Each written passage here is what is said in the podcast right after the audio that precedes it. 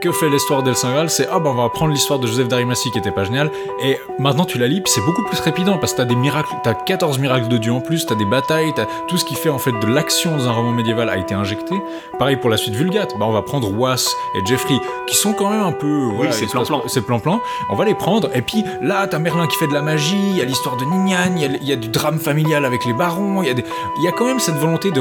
On l'appelle la suite historique parce qu'il y a beaucoup de batailles et tout, mais il y a quand même une volonté de romaniser cette histoire et d'avoir des problèmes interpersonnels qui viennent se nicher là-dedans et créer du drame en fait, qui n'est euh, pas forcément là avant. Alors après, bon, tenez-vous bien.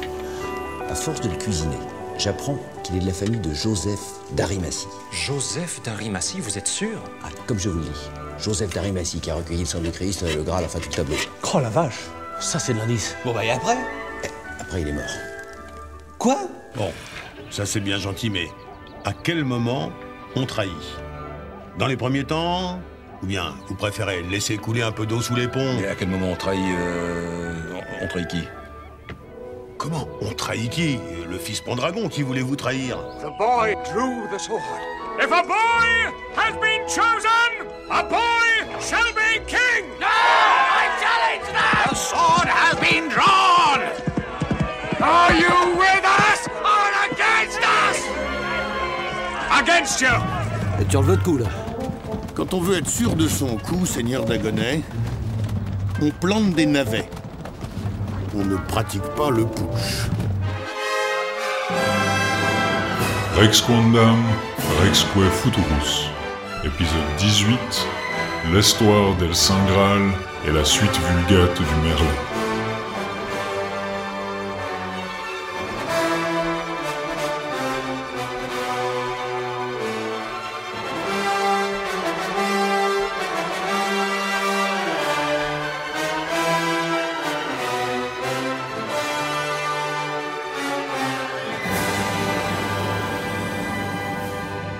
Bonjour à tous et bienvenue dans Rex Condam Rex Futurus. Bonjour Antoine. Bonjour Laïs. Et bonjour à nos auditeurs, que on a peut-être des nouveaux auditeurs aujourd'hui parce que pour une fois on a parlé de nous dans la presse, disons grand public, ce qui est un peu inhabituel pour cette émission qui court depuis bientôt deux ans. Ouais, dans la presse internet exclusivement quand même. on, a été cité dans, parmi les neuf podcasts de niche à suivre euh, par la matinale du monde, je crois, euh, en tout cas par l'équipe de Pixel dans la matinale du monde. Donc nos auditeurs qui sont chez Pixel, bonjour, merci. merci. Euh, je suis pas sûr qu'on soit le plus grand public effectivement de ces podcasts de niche, même s'ils sont tous un peu. Je, je, sais pas si on va gagner beaucoup d'auditeurs comme ça, mais alors c'est possible. Alors si vous arrivez ici, euh, malheureusement pour vous, le sujet d'aujourd'hui, on va en discuter dans un instant, est peut-être un peu abrupt. Là, on finit notre examen du cycle du Lancelot Graal, qui est un des grands cycles en prose du Moyen Âge. Donc forcément, là, on regarde ce qu'on regarderait en dernier, ça a été rédigé en dernier, et c'est un peu un peu peut-être euh, pas la partie la plus éclairante et pas la partie qu'on préfère, elle a été un peu négligée, mais pas sans raison, et on va euh, vous l'expliquer un peu en détail. Si vous ne le savez pas, Rex Condam Rex Futuro, c'est une émission qui cherche à examiner la littérature arthurienne, c'est-à-dire les légendes, les romans, les textes qui parlent de la cour du roi Arthur en général et des aventures de ses chevaliers. Et là, nous sommes en train de terminer l'examen du Lancelot Graal, qui est donc un des textes les plus, un des cycles les plus longs et les plus importants du Moyen Âge sur ce côté-là.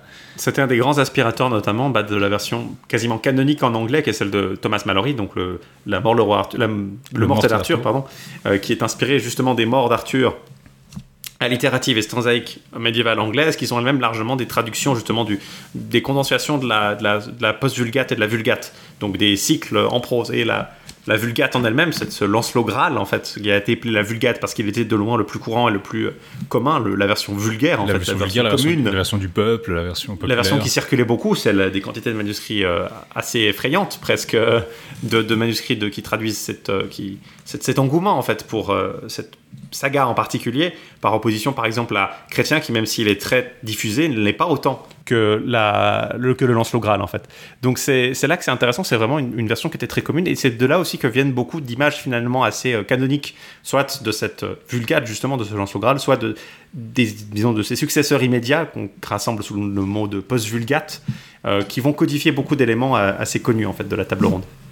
Oui, donc ces deux romans sont euh, l'histoire d'El Saint Graal qui reprend beaucoup en fait, qui présage beaucoup la quest d'El Saint Graal, donc qui va essayer de mettre en place beaucoup de choses qui vont se réaliser dans la quest d'El Saint Graal, mais aussi dans le Lancelot, et qui va surtout faire ça en fait, en intégrant l'histoire qu'on avait déjà vue, euh, qui était généralement attribuée à Robert de Boron, celle de Joseph d'Arimathie. Donc on avait l'histoire de Joseph qui partait de Palestine, de la Terre Sainte avec le Graal pour aller vers l'Occident. Là, on va vraiment le faire arriver en Grande-Bretagne et commencer à convertir des gens.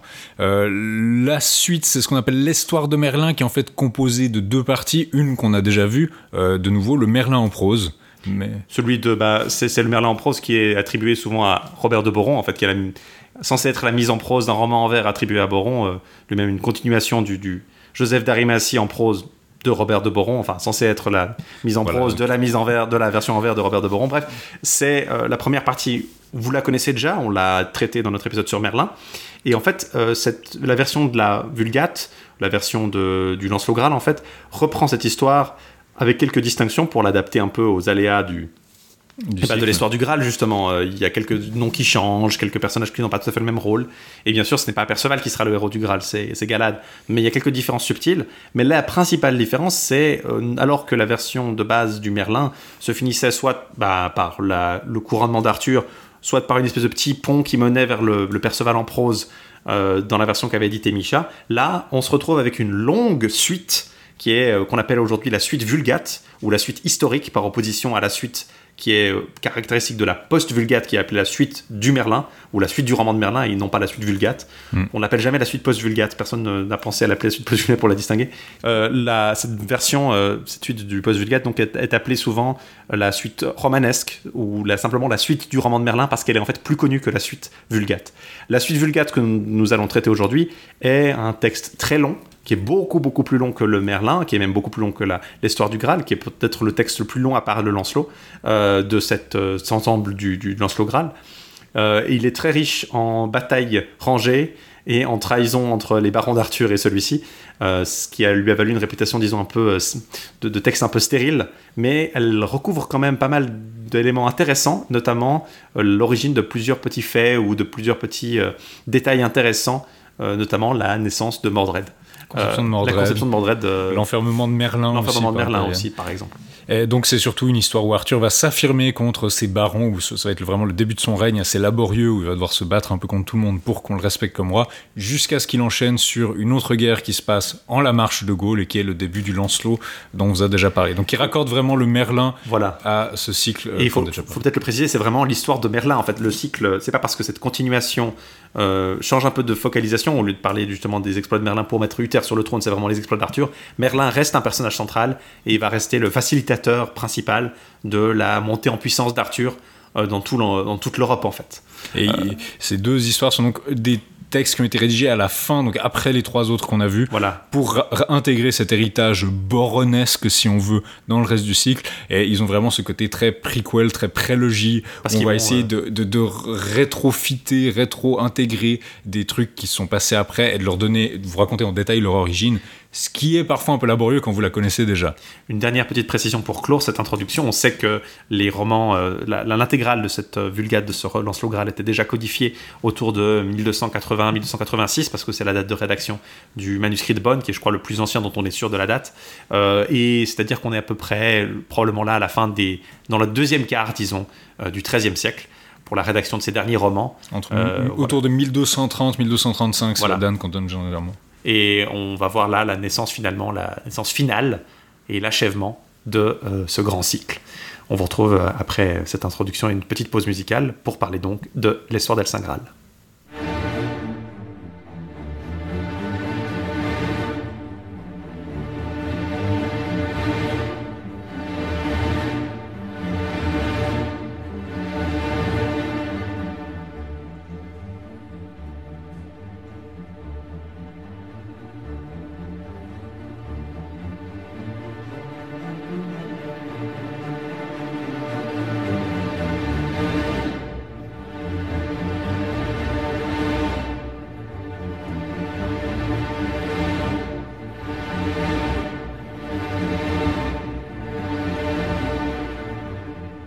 Donc on va commencer à vous parler de l'histoire d'El Saint Graal, donc l'histoire du Saint Graal, je pense on va dire, on va éviter de, faire fourcher nos langues comme ceci.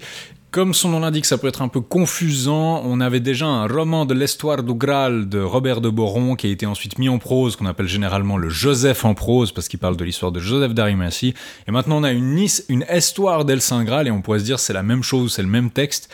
D'ailleurs, il y a des gens qui font euh, l'erreur. Il y a un site esmeon.wikisite ou je sais pas quoi qui poste des résumés euh, d'œuvres de la légende arthurienne que j'avais utilisé plusieurs fois, euh, juste pour voir un petit résumé ou comme ça. Et sur la page de l'histoire d'El Saint-Graal, il dit Oh, c'est juste une mise en prose du roman de l'histoire de Graal de Robert de Boron. Ben, c'est pas vrai. C'est-à-dire que oui, clairement, le début de l'histoire, c'est pareil. C'est l'histoire de Joseph d'Arimathie dont vous avez parlé dans notre neuvième épisode.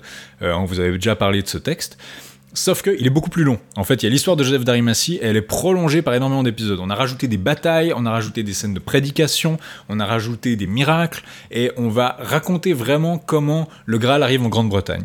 Alors, ce qui se passait dans le Joseph d'Arimathie, ben, je vous renvoie à notre épisode, mais basiquement, à la fin, on nous disait voilà la descendance qu'il va y avoir, voilà les fils, euh, dans les douze fils euh, c'était le, de Bron, il y avait Alain Legros qui était, ce- qui était chaste par-delà toute espérance, qui allait partir avec le Graal dans les veaux d'Avalon.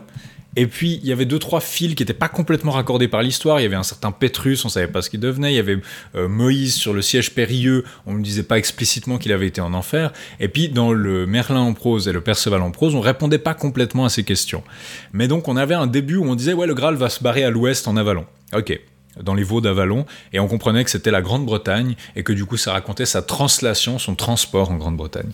Ici, on va faire quelque chose de différent, on va nous dire explicitement comment Joseph d'Arimathie et son fils Joséphée vont arriver en Grande-Bretagne et en fait fonder l'Église. Là, on est dans quelque chose de beaucoup plus fort, où littéralement, c'est eux qui créent l'Église, ce qui entre un peu en friction et en concurrence avec l'histoire de l'Église telle qu'elle est connue normalement, parce que c'est quelque chose qui est hétérodoxe en fait. Vous avez, vous avez très peu de présence des premiers euh, apôtres de, de l'Église de Jérusalem, des premiers conflits du christianisme. Vous avez vraiment cette espèce de de speedrun de la chrétienté où vous avez Joseph d'Arimathie qui, qui récupère le Graal et qui a ce sacrement particulier et qui va l'amener en Grande-Bretagne. Joséphée est, on va en parler, mais il est littéralement sacré évêque par le Christ. Donc c'est pas juste le sacrement, la communion des évêques, euh, les évêques qui ont tous d'une manière qui remonte à Saint-Pierre, qui lui remonte au Christ. Donc vous avez cette communion un peu par procuration. Non, non, Joséphée a été sacré par Jésus lui-même, qui est descendu sur terre dans une espèce de vision exprès pour ça, et il lui donne une huile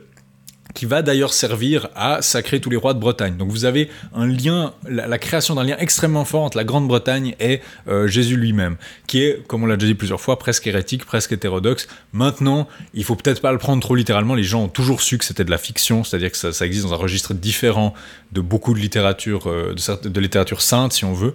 Euh, mais ça n'empêche pas que les implications qui sont derrière sont quand même assez fortes.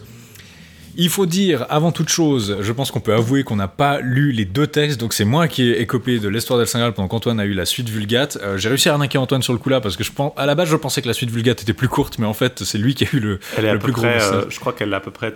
bah, la, la suite Vulgate fait à peu près euh, 90 folios, je crois, dans, les- dans le manuscrit de Bonn, qui est donc utilisé par, euh, par Poirion et, et Walter pour l'édition euh, Pléiade, contre quoi, une soixantaine de, de Ouais, folios. 59 folios pour le- le- l'histoire d'El Ouais, Saint-Graal, ouais. Pratiquement une fois et demie, quoi, en termes de. de- En termes de pages, bon là c'est bilingue, donc vous avez le, le texte en ancien français au bas de la page, vous avez 567 pages pour le- l'histoire d'El Saint-Graal, tandis que euh, le- la suite Vulgate seule, sans le Merlin, fait 860 pages, si je dis... Donc, Oui, le Merlin est tout petit. Le Merlin occupe euh, ben, à peu près 20 folios, euh, quelque chose comme ça, 23 folios, je crois, dans le manuscrit de Bonn. Donc Ouais. c'est vraiment pratiquement presque 5 fois plus grand, en fait, le- la suite par rapport au Merlin. Donc effectivement, c'est toi qui as eu un peu la tâche la plus facile, mais je pense que j'ai j'ai lu de façon assez, euh, disons, en passant beaucoup de, de détails de bataille, parce que la suite Vulgate se compose très largement de grandes, grandes batailles, en fait. Oui, on avait déjà cité euh, Bruce dans notre premier épisode où on mentionnait, il disait que c'était la portion la moins imaginative et la moins intéressante de tout le cycle. Et il se trouve qu'on va parler plus tard des éditions et du destin de ce texte-là, mais effectivement, le consensus est que c'est pas un texte qui intéresse beaucoup de monde. L'histoire d'El Saint non plus est pas vraiment, euh, passionne pas vraiment les foules, on va dire. Euh, il y a eu beaucoup de commentaires dérogateurs sur ce texte lors de son, l'histoire de son édition. Typiquement, je crois que Frappier disait que c'était un, un Porsche de style bâtard ajouté après coup à la cathédrale. Donc c'est vraiment, on a fini la cathédrale, on va rajouter un petit, petit bibelot devant, et puis c'est l'histoire d'El Saint Graal. Donc quelque chose d'assez dérogatif pour les grands euh, éditeurs. Peu de gens s'y sont frottés, Micha s'y est pas vraiment frotté, il y a beaucoup de gens qui se contentaient de l'édition de Summer pendant très longtemps parce qu'il n'y avait pas grand chose à ajouter. Donc oui, la grande, grande édition hein, de 1909, bâtie sur les manuscrits de la British Library, qui reste, notamment pour la, la- notamment pour la, suite Vulgate, euh, la seule édition encore, on, on le mentionnera après.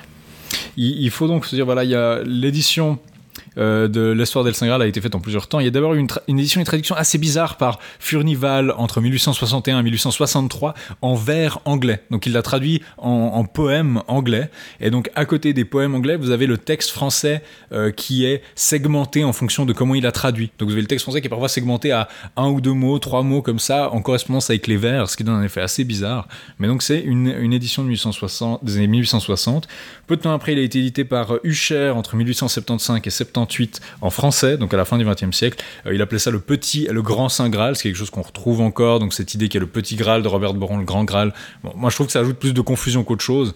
Mais basiquement, il a édité, il a pris le manuscrit du Mans, comme euh, l'édition Furnival, qui est un manuscrit qui comporte le Joseph d'Arimathie, donc le Joseph en prose qu'on a déjà édité, euh, déjà pas, dont on a déjà parlé, on n'est pas, on l'a pas édité. Euh, ce qui est assez court, qui part donc juste de l'histoire de Joseph d'Arimathie, puis l'histoire d'El Saint qui rajoute toutes ces batailles et toutes ces conversions de rois, euh, qui sont dans le même manuscrit à la suite l'un de l'autre. Euh, il les a édités. Ça a été une, une édition de référence française pendant longtemps. Il y a aussi un commentaire français en français moderne avec, mais sinon c'est juste une édition. Sommer a fait sa grande édition des manuscrits de la British Library 10292 et 10293, 4 et 5 je crois. Avant c'était un seul manuscrit, il a été séparé en plusieurs cotes. Euh, mais donc c'est une, grande édition d'un manuscrit complet du Monstre Graal plus des variantes qui est euh, assez intéressante et qui est encore utilisée aujourd'hui d'ailleurs. Euh, Sommer, les variantes qui ont été mises en place par et qui ont été relevées par Sommer pour l'histoire d'El Graal, je crois, ont encore été utilisées dans l'édition euh, de la Pléiade. Donc ça beaucoup de problèmes avec cette édition, mais elle reste intéressante. Il faut attendre 1997, donc 1997 pour nos auditeurs français métropolitains, pour qu'on ait une édition relativement critique, c'est-à-dire plutôt que juste un manuscrit et on choisit et qu'on dit que c'est le meilleur manuscrit, on essaye de faire une combinaison un peu larmanienne comme ça de différents manuscrits, par Jean-Paul Ponceau. euh, avec le manuscrit Rittmann qui était autrefois conservé à Amsterdam et le manuscrit de Rennes. Il a, ça a généralement été salué comme une édition intéressante. Et puis justement, ça reste, une édition, donc il faut lire le français médiéval, il n'y a pas de traduction avec. Maintenant, pour une édition et traduction de l'histoire d'El Saint malheureusement, euh, je dirais que encore une fois, la seule qu'il y a, c'est celle de la Pléiade, donc qui coûte quand même assez cher. Nous, on l'a prise bah, en bibliothèque euh, universitaire, vous la trouvez souvent. Donc c'est l'édition de la Pléiade avec euh, le texte en français moderne, puis le texte en français médiéval au bas de la page, qui souffre de beaucoup de problèmes quand même. Euh, peut-être à cause de, la situation dans laquelle elle a été faite, c'est-à-dire que Poirion avait fait le plan de cette édition et puis il était mort avant qu'elle puisse euh, paraître. Chaque section a été confiée pour l'édition à une personne, pour la traduction à quelqu'un, euh, parfois par la même, pas toujours. Donc vous avez une segmentation du travail qui pose quelques problèmes. Bon. en l'occurrence, c'est l'édition de Gros euh, qui est aussi traduit normalement. Il a tout fait, il a établi, traduit, annoté euh, et présenté. Donc ça, Oui. c'est relativement uniforme. Là, c'est lui qui l'a fait, mais dans à d'autres endroits, ça va poser souci. Mais donc, c'est une édition qui est quand même un peu définitive. Vous avez le manuscrit de Beaune, donc encore une fois, comme Sommer, leur choix, eux, par contre, ça a été, on va prendre un manuscrit où il y a tout. Il y en a cinq, je crois, et on va prendre le meilleur, c'est celui de Beaune, le S526. Euh, c'est le, le manuscrit à la, donc à la bibliothèque universitaire et, et l'And- la Universitätslandesbibliothek Bonn, pour être très Très, précis. très précis. Euh, la bibliothèque publique et universitaire de Bonn, quoi. Ce qui veut dire que c'est pas forcément le meilleur témoin du texte et qu'il y a même parfois des problèmes euh, d'incohérence ou autres qui vont pas être forcément résolus par ça. À noter Ma- qu'il avait quand même été établi par- dans ses manuscrits, en tout cas pour le Merlin de Micha, comme un, un relativement bon manuscrit. hein. Non, il est, il, est, il est généralement reconnu comme un bon manuscrit. Puis généralement, c'est assez intéressant vous voyez ces vieux euh, éditeurs de textes qui vous disent Oh, il y a ce manuscrit-là qui est très bon. Puis souvent, on se demande Mais pourquoi tu as pas choisi ce manuscrit-là plutôt? Puis souvent, la réponse, c'est que c'était pas pratique et puis qu'ils préféraient en prendre un auquel ils avaient un accès plus sûr. Donc pour le lire, c'est l'édition de la Pléiade, euh, généralement. Il y a aussi eu d'autres éditions dans des thèses qui n'ont pas été publiées par Christophe Agar en 2002, une édition critique de la version courte. Bon, on va pas entrer dans les détails de version courte, version longue, mais il y a des versions plus ou moins développées euh, de, ce- de ces textes. En 2002, il a fait une édition en trois tomes de 1025 pages, qui était en fait sa thèse de doctorat.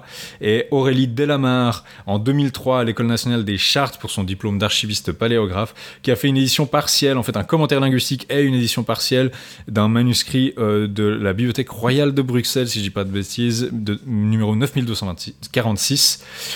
Euh, donc ça, c'est qui n'ont pas été publiés. Vous pouvez peut-être les consulter suivant où elles ont été déposées. Mais euh, donc il y a eu des éditions un peu comme ça marginales. Et puis bien sûr, vous avez qu'on l'a déjà mentionné, une traduction anglaise du texte établie par Carol Chase, The History of the Holy Grail, si vous voulez le lire en anglais pour je ne sais pas quelle raison. C'est donc cette grande édition, en, je crois 4, ou 5 volumes, euh, dirigée par Norris J. Lacey, donc de la, qui, raconte, qui comprend à la fois le, le- le cycle de la Vulgate, donc le Lance le Graal, et la post-Vulgate, dans une traduction, euh, c'est 5 volumes, donc les, dont deux volumes entièrement consacrés à Lancelot, parce qu'évidemment, c'est un- c'est gros, c'est pas pratique, vous ne pourrez pas l'acheter facilement, mais vous le trouverez en bibliothèque universitaire. Euh, je crois que l'édition utilisée de base est celle de Sommer, en tout cas pour le le- l'histoire du Graal, parce qu'il se base sur Micha et Sommer pour le Merlin, donc Mhm. euh, ils n'ont pas autant de choix pour, euh, pour les- pour l'histoire. Euh, mais c'est pratique, euh, disons, c'est euh, peut-être moins terrifiant à lire que la Pléiade, suivant comment, même si c'est plus massif. Oui, bah, mé- mécaniquement, elle a été publiée en 1992, donc il n'y avait même pas l'édition de Ponceau, il n'y avait pas l'édition de la Pléiade, donc forcément l'édition de Sommer, c'était un peu l'édition Voilà. de référence encore pour le coup. Ces textes sont pas vraiment, on l'a dit, intéressent pas vraiment les gens, mais je pense qu'il y a quand même beaucoup de petites perles, de petits épisodes que je trouve assez, assez sympa dedans, un ton qui peut quand même avoir quelque chose de très particulier, c'est-à-dire qu'on est à moitié dans une histoire très sainte et dans une autre moitié, on veut quand même maintenir le public intéressé, donc on va avoir des grandes batailles, des combats, euh, des prouesses chevaleresques, même si, par exemple, dans la Quest d'El Saint Graal, vous aviez un message très antimilitariste et très pacifiste, vous dire, ah non, il faut absolument pas faire de violence.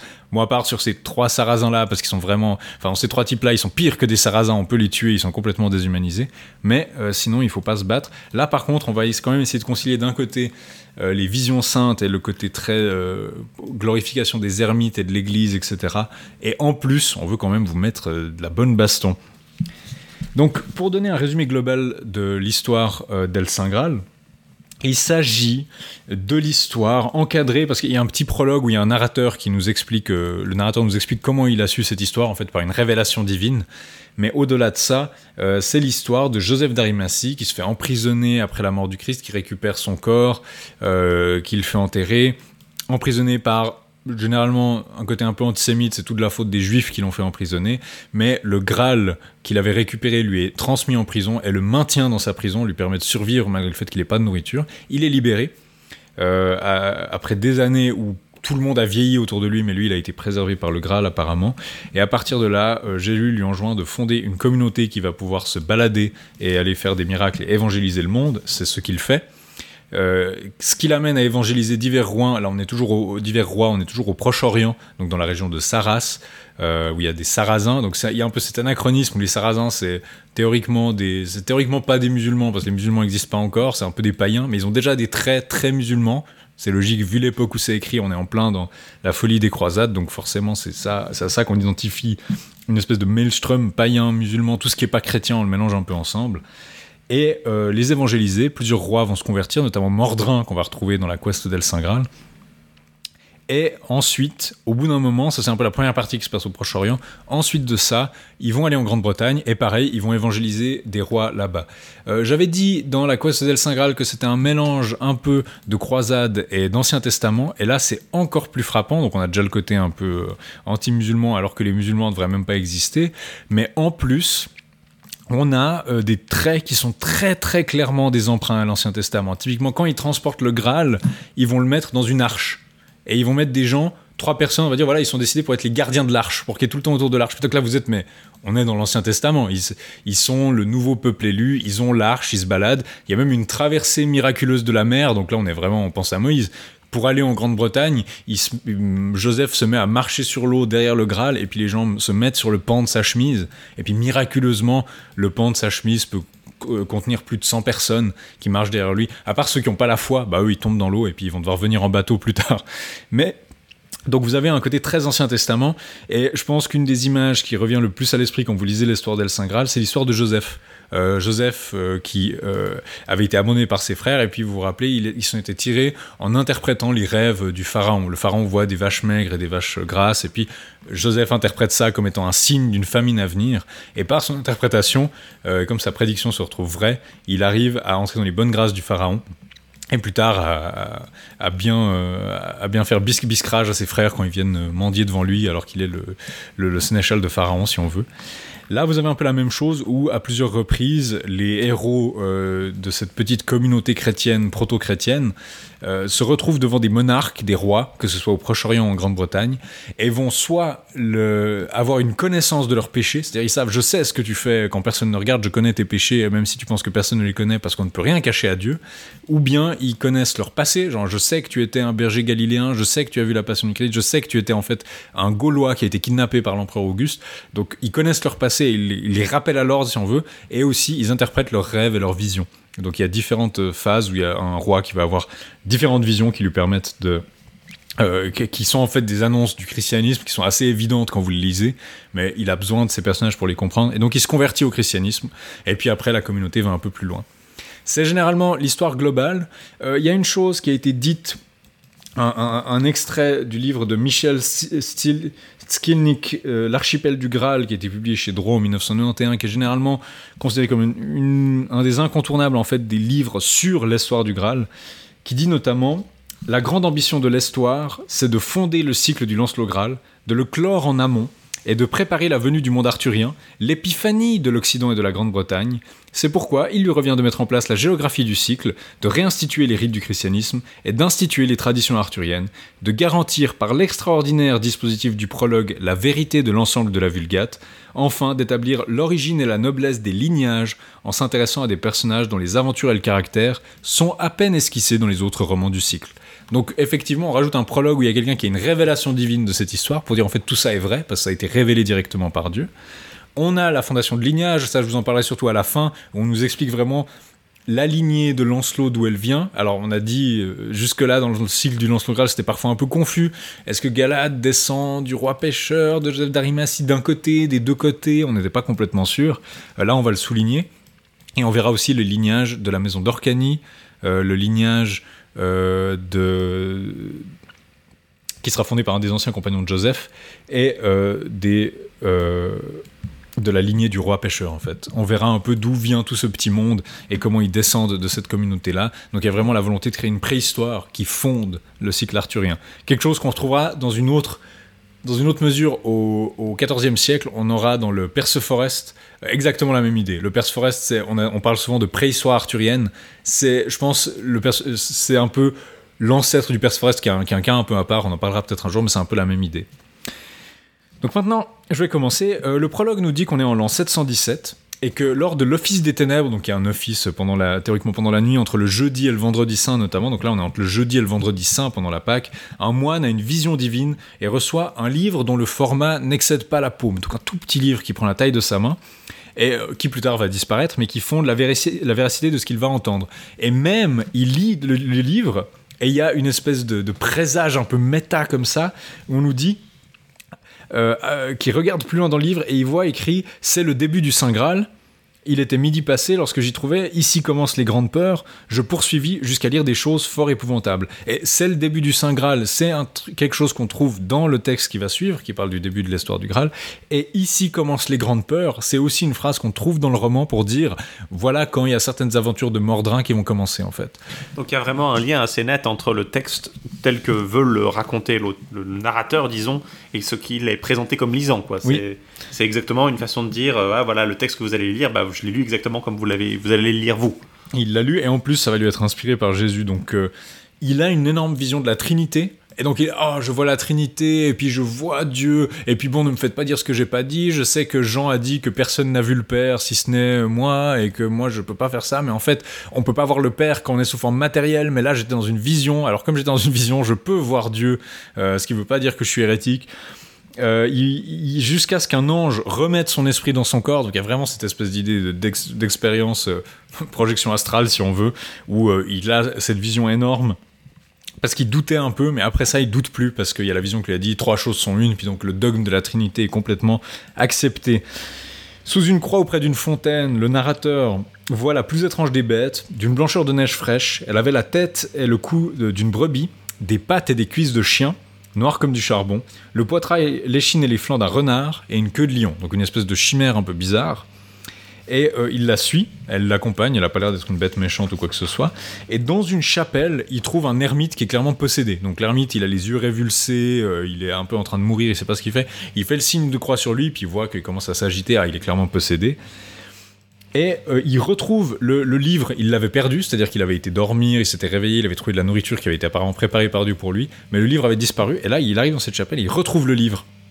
Et il dit euh, qu'il l'apporte sur le seuil, et après était-il auprès du possédé, que le diable se mit à crier. Il surgit alors un nombre impressionnant de diables, je n'imaginais pas qu'il y en eût autant au monde. À la vue du livret, ils s'enfuirent tous, mais celui qui hantait encore le corps ne pouvait trouver d'issue par la bouche, tant à cause du livret que du signe de la vraie croix. C'est-à-dire qu'il a fait le signe de croix sur lui, donc il ne peut pas sortir par la bouche, et il dit... il s'est remis à crier et dit ôte le livret et j'en sortirai.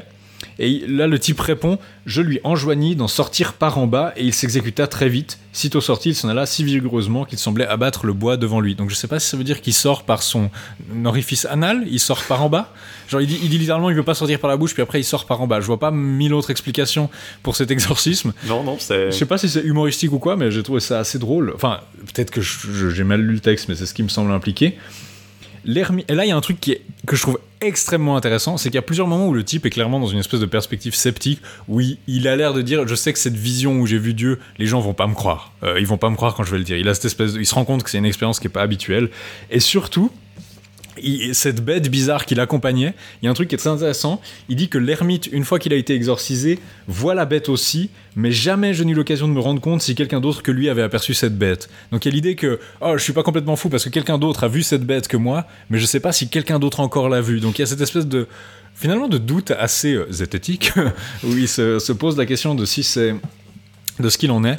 Et puis le lendemain, il y a une voix qui lui dit Prends la plume, prends le matériel de copie, si tu le trouveras dans une armoire. Il le trouve effectivement et il se met à écrire. Et bien sûr, qu'est-ce qu'il se met à écrire? Il se met à écrire le texte qu'on va lire maintenant. Donc ce prologue qui est une mini-aventure d'exorcisme. Et il exorcise en utilisant littéralement le texte de l'histoire du Graal. L'histoire du Graal est un livre tellement sain apparemment qu'on peut faire fuir les démons avec. Donc euh, on nous vend quand même assez bien ce roman avant de nous le mettre en scène. Donc l'histoire commence avec l'histoire de Joseph d'Arimathie, donc ça c'est celle qu'on avait dans le Joseph en prose, ça va être à peu près la même, je vais essayer d'aller assez vite. Euh, Joseph recueille le sang du Christ dans son écuelle qu'il avait utilisé lors de la dernière scène, ce qui connecte à la fois la passion sur la croix et la sainte scène qui fondait l'Eucharistie, donc il met vraiment les deux en regard.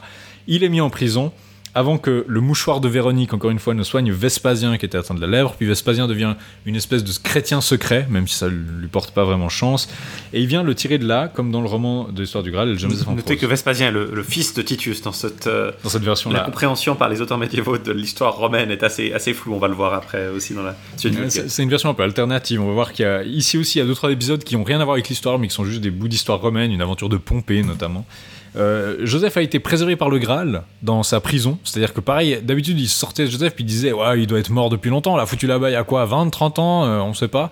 Euh, mais Joseph est encore en vie, puis il est là, oh j'avais pas remarqué qu'il s'était passé une vingtaine d'années, il a été apparemment vraiment préservé par la, la présence de Dieu.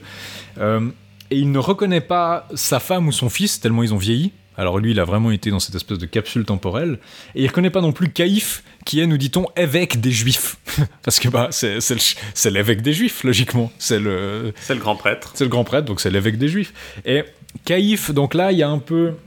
Il n'y a pas exactement la même... Il y a une cruauté assez antisémite, comme d'habitude, mais il y a vraiment une idée aussi de rédemption dans l'histoire d'El Saint Graal, qui est dans cet antisémitisme arthurien, généralement, on est très virulent et tout, mais là, il y a aussi une idée de, de pénitence possible pour nota- notamment le personnage de Caïphe, qui, je crois, a une espèce de porte de sortie qui lui est offerte. Euh, mais en tout cas, sur demande de Dieu, Joseph part euh, de sur les chemins avec sa petite communauté, n'emportant que le Graal.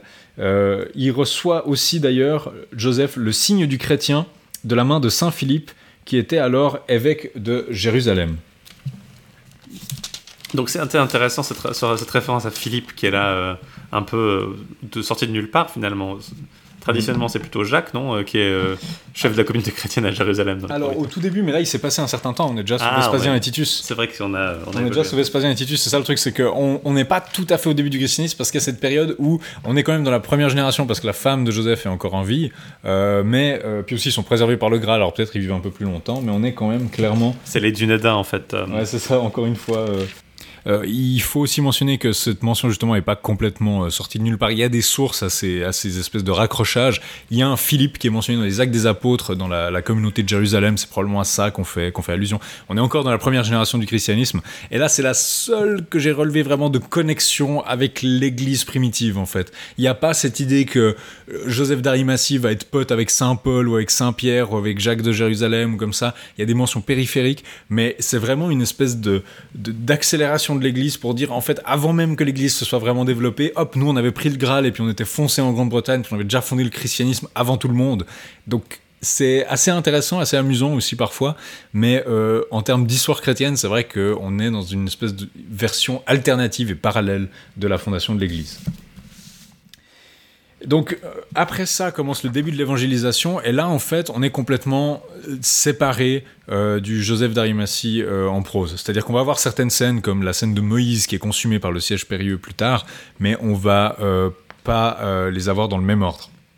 Ça commence avec l'évangélisation des Sarrasins, c'est un terme qui, comme je l'ai dit, est ambigu et mal défini. Elle ne désigne pas vraiment encore les musulmans, c'est-à-dire que, ben, oui, lors de la première génération d'apôtres, il n'y avait pas encore de musulmans. Le narrateur a l'air de s'en rendre compte. Il dit par exemple que Saras fut la première cité où fut établie leur loi, donc la loi des Sarrasins, jusqu'à la venue de Mahomet.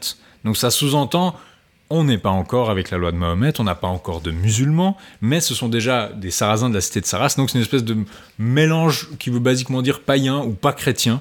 Euh, ça veut basiquement dire païen en fait. Mais aussi, il y a des traits qu'on leur attribue. Par exemple, ils ont des mosquées, des mahomeries, ce qui veut littéralement dire mosquée. Donc, c'est aussi une espèce de mélange rétrospectif sur lequel on projette ce qu'on pense des Sarrasins à cette époque-là. C'est inévitable, mais c'est quand même assez anachronique. Il arrive chez le roi sarrasin Evalak le mal connu, parce qu'on dit qu'on ne connaît pas bien ses origines, et puis Joseph va lui révéler d'ailleurs qu'il était, il était en fait plus chrétien qu'il ne croyait à la base. Joseph défend la foi chrétienne et catéchise malgré le scepticisme du roi. Il y a des passages où il dit, euh, euh, c'est assez intéressant, où en fait, ce qui est drôle, c'est que l'histoire des Sagrales n'est pas du tout intéressée par la rhétorique de la conversion. Ils sont pas du tout intéressés par le fait d'avoir un très bon argument qui va vous prouver que Dieu existe. Ça, ils s'en foutent. Il va, il va se passer un miracle et puis vous allez être convaincu. Point. Typiquement, euh, les sceptiques sont très bien mis en scène. Les critiques des gens que les, que les gens feraient au christianisme, c'est exactement ce que n'importe qui dirait devant le dogme de la Trinité. Par exemple, Evalak dit peu s'en faut si je ne tiens pour ivre. Quand tu m'as donné une chose, ensuite tu me la dénies. En effet, tu affirmes encore au sujet de ton Dieu qu'il a un père et qu'il n'a pas été engendré par la chair. Cela ne pourrait être et ne semblerait ni juste ni normal. Après, il parle justement de la naissance virginale et il dit Tu ne me sembles pas d'assez haute clergie. Donc, la clergie, c'est la science ou en tout cas l'expérience savante euh, théologique pour pouvoir me prouver une chose si importante. C'est en effet au rebours de la nature et de la coutume. En contre est nature et en contre accoutumance. Donc, c'est contre ce qu'on attendrait de la nature et c'est contre ce qu'on attendrait de l'habitude, de l'accoutumance, de la coutume. Donc, il a l'air de dire c'est quelque chose qui ne m'a pas l'air euh, vraiment fondé euh, rationnellement. Et il dit même, et ça je trouve assez intéressant, tu me donnes à entendre des choses que nul ne pourrait vérifier en aucune manière, et cela ne me paraît pas normal.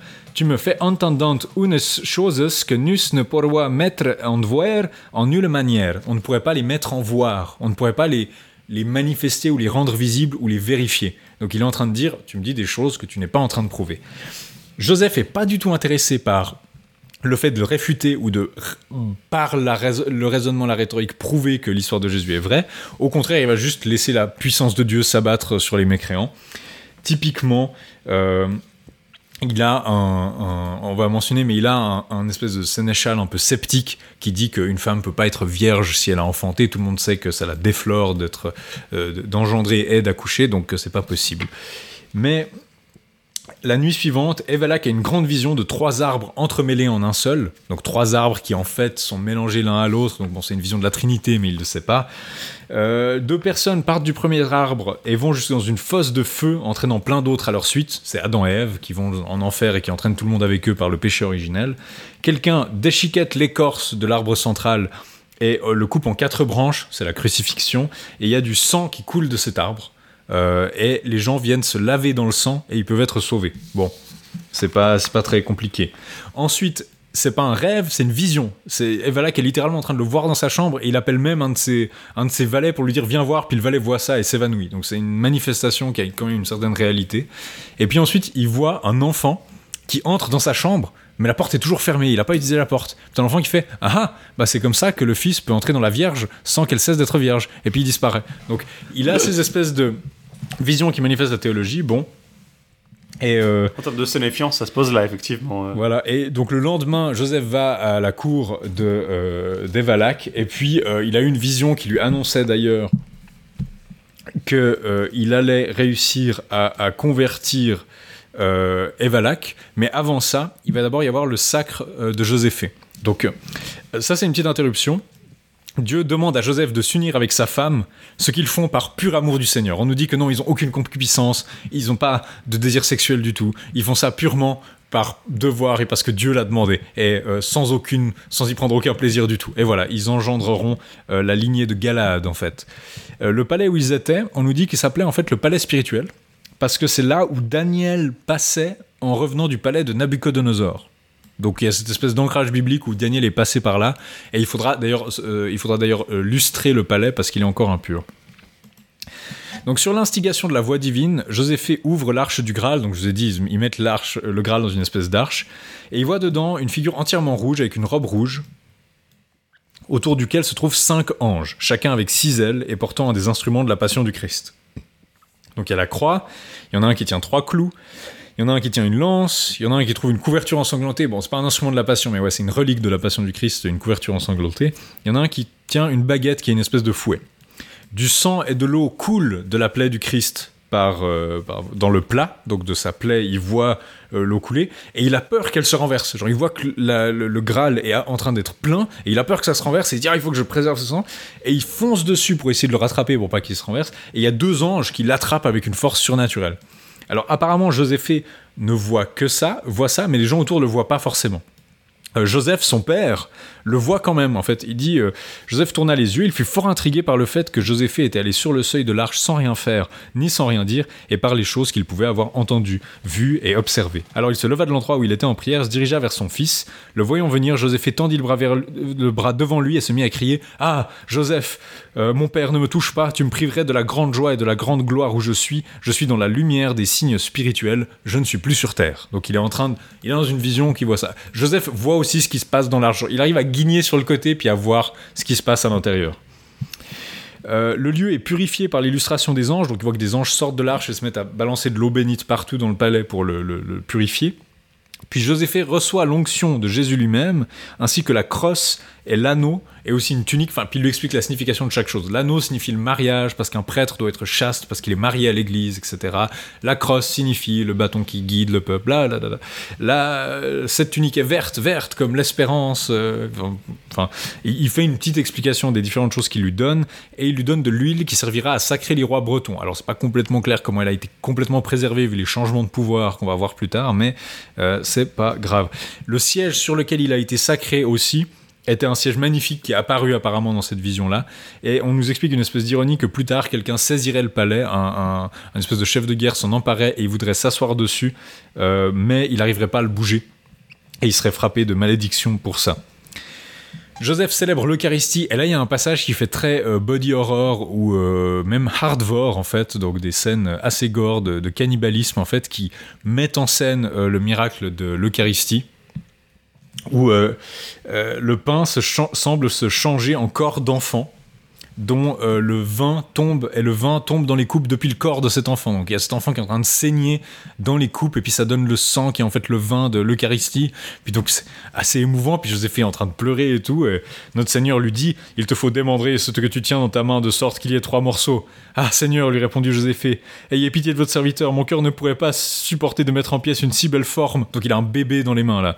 Si tu ne fais pas ce que je t'ai commandé, tu n'auras point de part à mon héritage. Alors Joséphée prit l'enfant il mit d'un côté la tête, il la détacha du buste aussi facilement que si la chair de l'enfant lui était toute cuite, euh, de la manière dont on cuit une viande pour le repas. Après, il fit deux parts du reste avec une terrible crainte qu'il faisait pleurer à chaudes larmes. Donc, Joséphine est en train de. C'est l'Eucharistie, mais du coup, ça se manifeste sous la forme de ce bébé Jésus. Et du coup, il est en train de dépioter ce bébé en pleurant.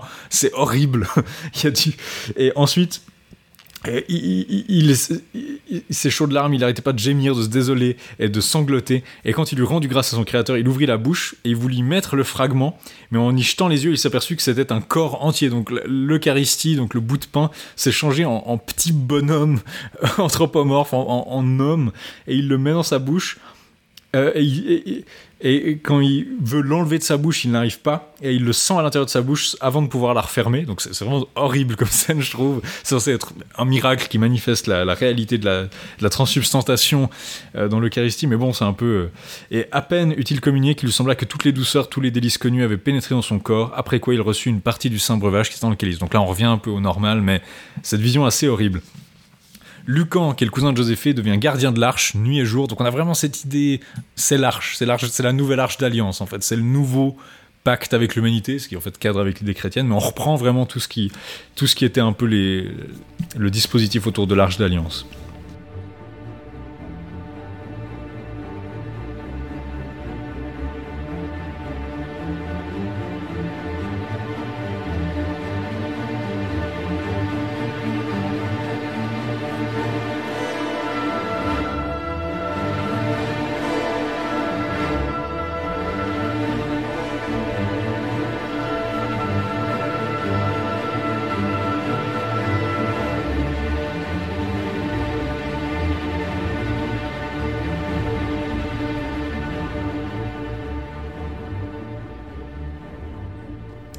Après ça, on retourne devant Evalak. Donc là, ça a quand même pris un bon moment, cette scène du sac, à tous les discours de Jésus, etc. Mais on retourne devant Evalak. Et euh, Joseph prive de parole le clerc qu'il avait argumenté contre la Trinité. Donc il va même pas lui expliquer pourquoi ses arguments sont faux. Il va lui dire Bah, toi, tu dis des conneries. Et puis euh, la preuve, c'est que Jésus va, va, bien te faire, va bien te fermer la gueule. Et puis il n'arrive plus à parler. Euh. Il, arrive plus à parler, il dit muet aveugle que tu as été dans la science spirituelle, la science matérielle ne vaut rien face à la spirituelle, je vais donc t'enlever aux yeux de tous ici, la parole et la vue, mon esprit est en effet si puissant qu'il rendra muet les beaux parleurs. Donc vraiment il le rend aveugle et muet euh, pour avoir discuté le dogme de la Trinité. Et euh, ensuite, ils vont l'emmener, euh, ils vont faire un petit tour un peu des temples païens, des temples de Mars et d'Apollin, et puis on nous, nous dit qu'en fait, il y a des démons qui possèdent les statues de ces dieux, mais justement, Joseph arrive à les vaincre et à faire que les démons euh, s'entre-détruisent ou détruisent les statues, euh, ce qui démontre sa supériorité. Et il y a différentes scènes où justement, Evala commence à se dire, ah, ces chrétiens ont peut-être quelque chose pour eux, parce qu'en fait, ce que Joseph lui a dit, pour vendre un peu le christianisme, c'est si tu te convertis, tu pourras vaincre ton ennemi Ptolémée d'Égypte. Donc ils sont menacés par justement les troupes d'un d'un souverain égyptien qui va les attaquer. Et donc, bah, il commence à se dire peut-être que peut-être qu'il y a quelque chose à tout ça. Il a l'air de faire des miracles. Donc il y a deux trois scènes justement quand il avait privé de la parole son, serviteur. euh, et tout le monde voulait se jeter sur les chrétiens, mais euh, s'était jeté l'épée en avant et avait dit ah par Jupiter, littéralement par Jupiter, si vous portez un cheveu sur eux, je vais vous en remontrer. Et donc il progressivement il se laisse convaincre que le christianisme c'est peut-être quelque chose de bien. Il y a ensuite justement une bataille contre euh, Ptolémée d'Égypte, durant laquelle il y a un chevalier blanc mystérieux à la Croix-Rouge qui aide Evalak contre Ptolémée. Je suis pas exactement sûr de qui était ce chevalier. Je crois que l'idée c'est que c'est une espèce d'apparition envoyée par Dieu pour, euh, pour l'aider, de ce que j'ai compris. Mais un autre qui euh, s'épouse, qui, qui, joue un rôle là-dedans, c'est euh, le beau-frère du roi, qui est donc le frère de sa femme euh, Saracinthe, qui s'appelle Saracinthe pour une, pour une Sarrasine, c'est quand même euh, pratique, euh, qui, elle, était en fait secrètement chrétienne depuis, je crois, une vingtaine d'années. Donc c'est ce motif un peu, de, un peu comme la, mère de Constantin, de la femme bien chrétienne, mais qui pouvait pas, pas faire grand-chose parce que c'était un peu pas son rôle. Donc euh, s'illustre pendant la bataille, donc c'est une bataille assez gore, on nous parle de différentes scènes assez meurtrières, donc euh, c'est possible qu'un sous-entendu c'est que le monde soit pas encore vraiment chevaleresque, c'est-à-dire qu'on voit plusieurs fois des gens qui se jettent à, à 5, 6, 7, 10 sur une seule personne, euh, ce qui généralement est pas vu comme quelque chose de bien, mais là on le relève pas vraiment, donc c'est possible qu'on soit dans l'idée que la chevalerie a pas encore euh, complètement sa place ici, ça souligne un peu la barbarie des opposants aussi. Mais bien sûr, Mordrin va réussir à gagner au terme de ces plusieurs batailles, et euh, il va, en fait, Mordrin s'appelle pas encore Mordrin. Evalak va se convertir et être baptisé avec tout son peuple sous le nom de Mordrin. Séraphée va prendre le nom de Natien.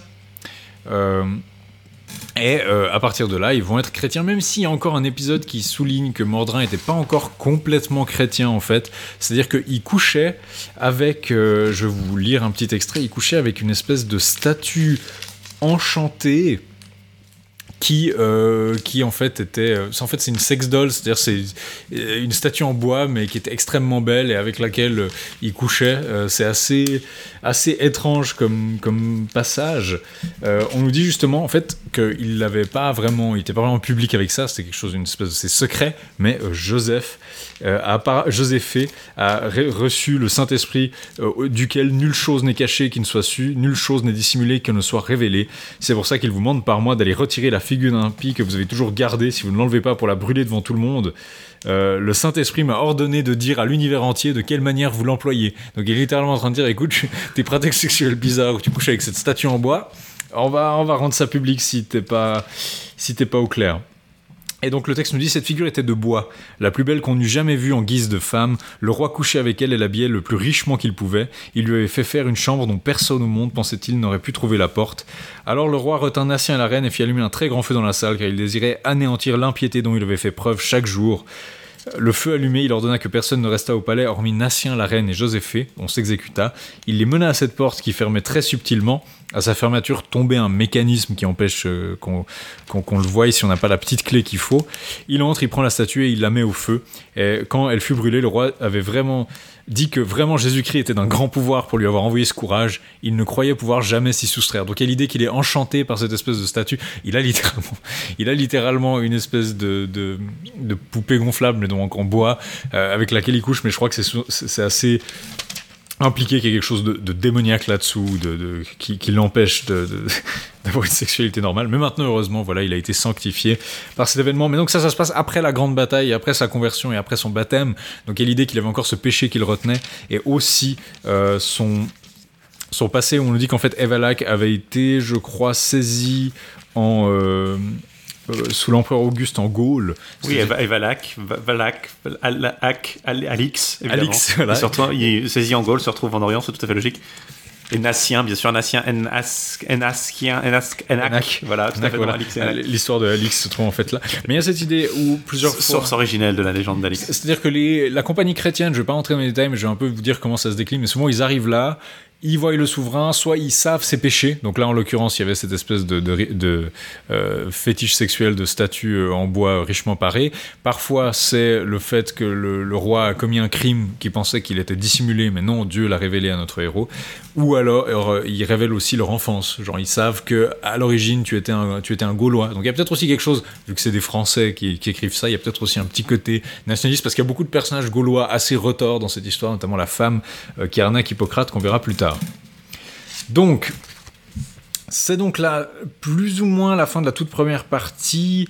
Euh, Nassien essaye de regarder sous le voile du Graal, alors qu'il n'a pas le droit, donc il soulève le voile et il est frappé, un peu comme Lancelot l'avait été hein, dans la, quête du Saint Graal. Il est frappé, il devient aveugle temporairement, mais heureusement sa rédemption fait qu'il il, se- repentit et puis du coup il, il peut retrouver la vue. Et euh, un ange frappe aussi la cuisse avec de Joséphée avec sa lance, car il a été distrait en baptisant quelqu'un. Genre, il regardait d'un autre côté ou je sais pas quoi, puis un ange qui lui fait oh, ouais, oh, puis il lui plante une, une lance. Et puis en fait, on nous dit que la lance se mettra ensuite à saigner lors des différentes aventures de la Bretagne. Donc, euh, en fait, la lance qui saigne, c'était pas la Sainte Lance. Puisque la Sainte Lance, elle est, dans le, elle est dans le Graal, elle a été entièrement engloutie par le Graal, elle fait partie des reliques qui sont dans l'arche du Graal. Donc cette lance, en fait, a apparemment un autre destin. D'ailleurs, puis si vous êtes intéressé par les frappes, euh, la doulourous stroke, la frappe douloureuse ou la frappe euh, qui euh, aurait détruit la Terre et dont on nous parle plusieurs fois à propos de cette lance, il y en a à peu près 15 dans l'histoire d'El, d'El Saint Graal et surtout on va les voir tout à la fin. Et c'est assez drôle parce que chaque fois vous dites ah c'est la, la frappe douloureuse, non parce qu'il y en a encore une autre après puis ah c'est celle, non c'est En même temps, il y a trois, trois variantes sur le roi pêcheur aussi, donc c'est pas. Oui, c'est c'est pas euh, extrêmement surprenant, mais disons là, vous en avez une, par exemple, le fait que Joséphée a eu un coup dans la cuisse. Euh, après, plus tard, il enlèvera, je crois, cette lance, et puis euh, plus tard aussi, il, envoie- il enlève une lance où il saigne pas, donc ça montre aussi sa vertu. C'est la fin de la première section que le narrateur avait vue dans le livre, c'est ici l'histoire du Saint Graal, et ici commencent les grandes peurs. Alors, qu'est-ce qui se passe? Disons, on est arrivé à un stade un peu stable, voilà, on est chrétien, tout le monde est chrétien, on a chassé un peu les mécréants. Donc, il y a une espèce d'énorme trompette, euh, probablement sonnée par un ange, un énorme fracas, le château tremble, vraiment cette espèce de tremblement énorme. Euh, Nassien et Mordrin s'évanouissent, ils étaient sur un lit côte à côte, ils s'évanouissent, et puis il y a Dieu qui prend Mordrin, qui l'enlève et qui le pose sur une île à, dit-on, 17 jours de voyage euh, de là où ils étaient. Il le pose sur une île qui est l'île tournoyante, on va en reparler dans un instant. Euh, les gens qui sont laissés sur place, forcément, savent pas ce qui est arrivé au roi. Et du coup, on commence à soupçonner Nassien, parce qu'on dit bah, il était avec lui quand il a disparu, donc il doit être responsable. Et il y a baron euh, félon et retors, qui décide d'emprisonner Nassien et son fils Célidoine. Ils seront sauvés par l'intervention d'un ange notamment, c'est-à-dire qu'ils à, arrivent à s'échapper. Euh, Calafer est pourchassé par un ange.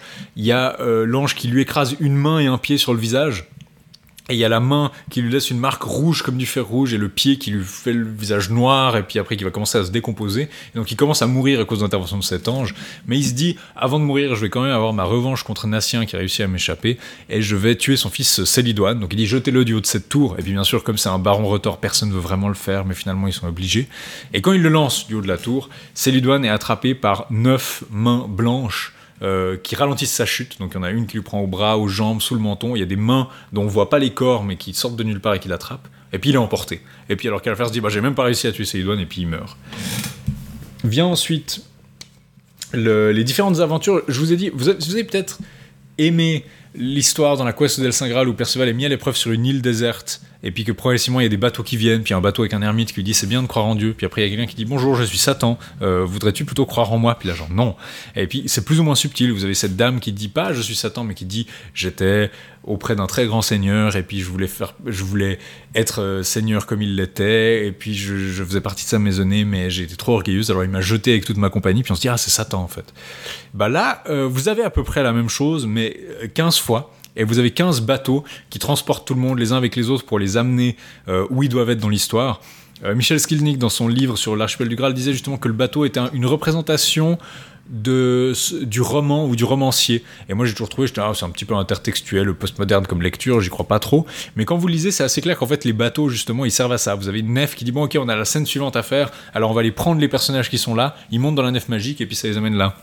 Mais du coup, l'effet, c'est que c'est plus euh, des bateaux magiques euh, merveilleux, a un petit côté bol d'or merveilleux, en fait. Vous avez toute une escouade de bateaux qui n'arrêtent pas de se croiser et de bateaux qui s'amènent les uns aux autres. Donc, Mordrin est prisonnier sur une île qui est donc euh, l'île tournoyante, qui en fait est une île. On a toute une dissertation qui se passe en fait sur les, différents éléments qui constituent cette île et qui euh, vont euh, font qu'elle tourne sur elle-même en fait. Donc il y a un aimant dans les profondeurs. On nous raconte la création du monde, le feu, l'eau, la terre, et puis il y a un côté un peu pédant où on essaie de nous expliquer comment ça marche et pourquoi elle est dans cet état. Différents navires viennent le tenter. Je vous passe un peu sur les détails. Différentes aventures qui servent là. Il y a une interruption pour l'histoire de Pompée et du pirate Forker. Donc on nous dit que je pense c'est le détroit de Gibraltar parce que c'est entre la mer de Babylone et la mer d'Irlande. Donc je suppose que c'est entre la Méditerranée et l'Atlantique. Bref, Euh, il y avait un pirate qui était là et Pompée l'a battu. Et on nous dit personne n'a jamais parlé de cette histoire parce que juste après ça, Pompée a été détruire, euh, saccager le temple de Jérusalem et du coup il avait honte. Et euh, ben voilà, c'est pour ça que vous en avez jamais entendu parler. Bon, ensuite de ça. Euh, on a l'histoire de la nef de Salomon, parce qu'elle intervient, c'est-à-dire que c'est un des bateaux sur lesquels les gens se retrouvent. Nassien se retrouve là-dessus à un moment, il trouve l'épée, euh, il sort un peu l'épée, il voit les inscriptions dessus. On a l'histoire de l'arbre de paradis, donc tous ces passages qu'on avait déjà eu euh, dans la quest d'El Saint Graal qui sont là pratiquement à l'identique, quelques petites variantes, mais c'est les histoires qu'on a déjà vues dans la quest d'El Saint Graal qui mettent en place la suite. Vous avez l'histoire de Célidoine qui va justement convertir le roi euh, de Perse, euh, parce que justement, le roi Label, euh, il le trouve sur un bateau en fait, puis justement, je crois qu'il est sur un bateau, puis un autre bateau qu'il trouve, et puis ils lui disent Tu veux monter sur notre bateau? Puis il dit Non, non, non, c'est bon, je dois rester sur ce bateau magique. Puis ils sont là, mais t'es tout seul et tu peux pas manœuvrer. Enfin, bref, il le laisse. Mais il convertit le roi Label. Comment? Bah, il lui dit Je sais qu'en fait, tu voulais coucher avec ta propre sœur, et que quand elle a refusé, tu lui as tranché la tête et t'as jeté son corps dans la mer. Et euh, donc Label se, se rend à l'évidence, et puis il dit Je sais aussi que tu vas vivre que trois jours. Et puis devant tout ça, ben, il se convertit. Euh, un peu la même chose.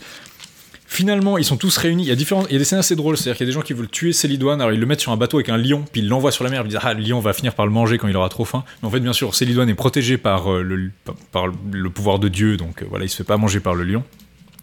Et. euh, plus tard, le lion l'amène à la nef de Salomon, il monte dedans, il y a le bateau avec le lion qui se barre, et donc on voit le lion partir sur le bateau, et puis c'est super drôle, plus tard, il y a des messagers qui ont été envoyés chercher Nassien, et puis ils voient un bateau qui arrive de l'ouest, puis on dit juste que c'est un bateau avec un lion dedans, et puis dans le lion, euh, dans le bateau avec le lion, il y a un personnage qui dit, qui est basiquement Dieu en fait, qui est une représentation de Dieu, et qui leur dit bon bah montez dans le bateau et puis moi je vais descendre du bateau parce qu'il n'y a pas de place pour moi puis je vais rester sur cette île. Mais vous êtes sûr? Parce que euh, nous on va pas on va pas forcément euh, revenir vous chercher ici. Donc puis non non mais c'est bon c'est bon. Puis ce qui est drôle c'est que personne envisage de demander à ce que le lion descende du bateau parce qu'il n'y a pas vraiment besoin qu'il fasse partie de l'aventure en fait.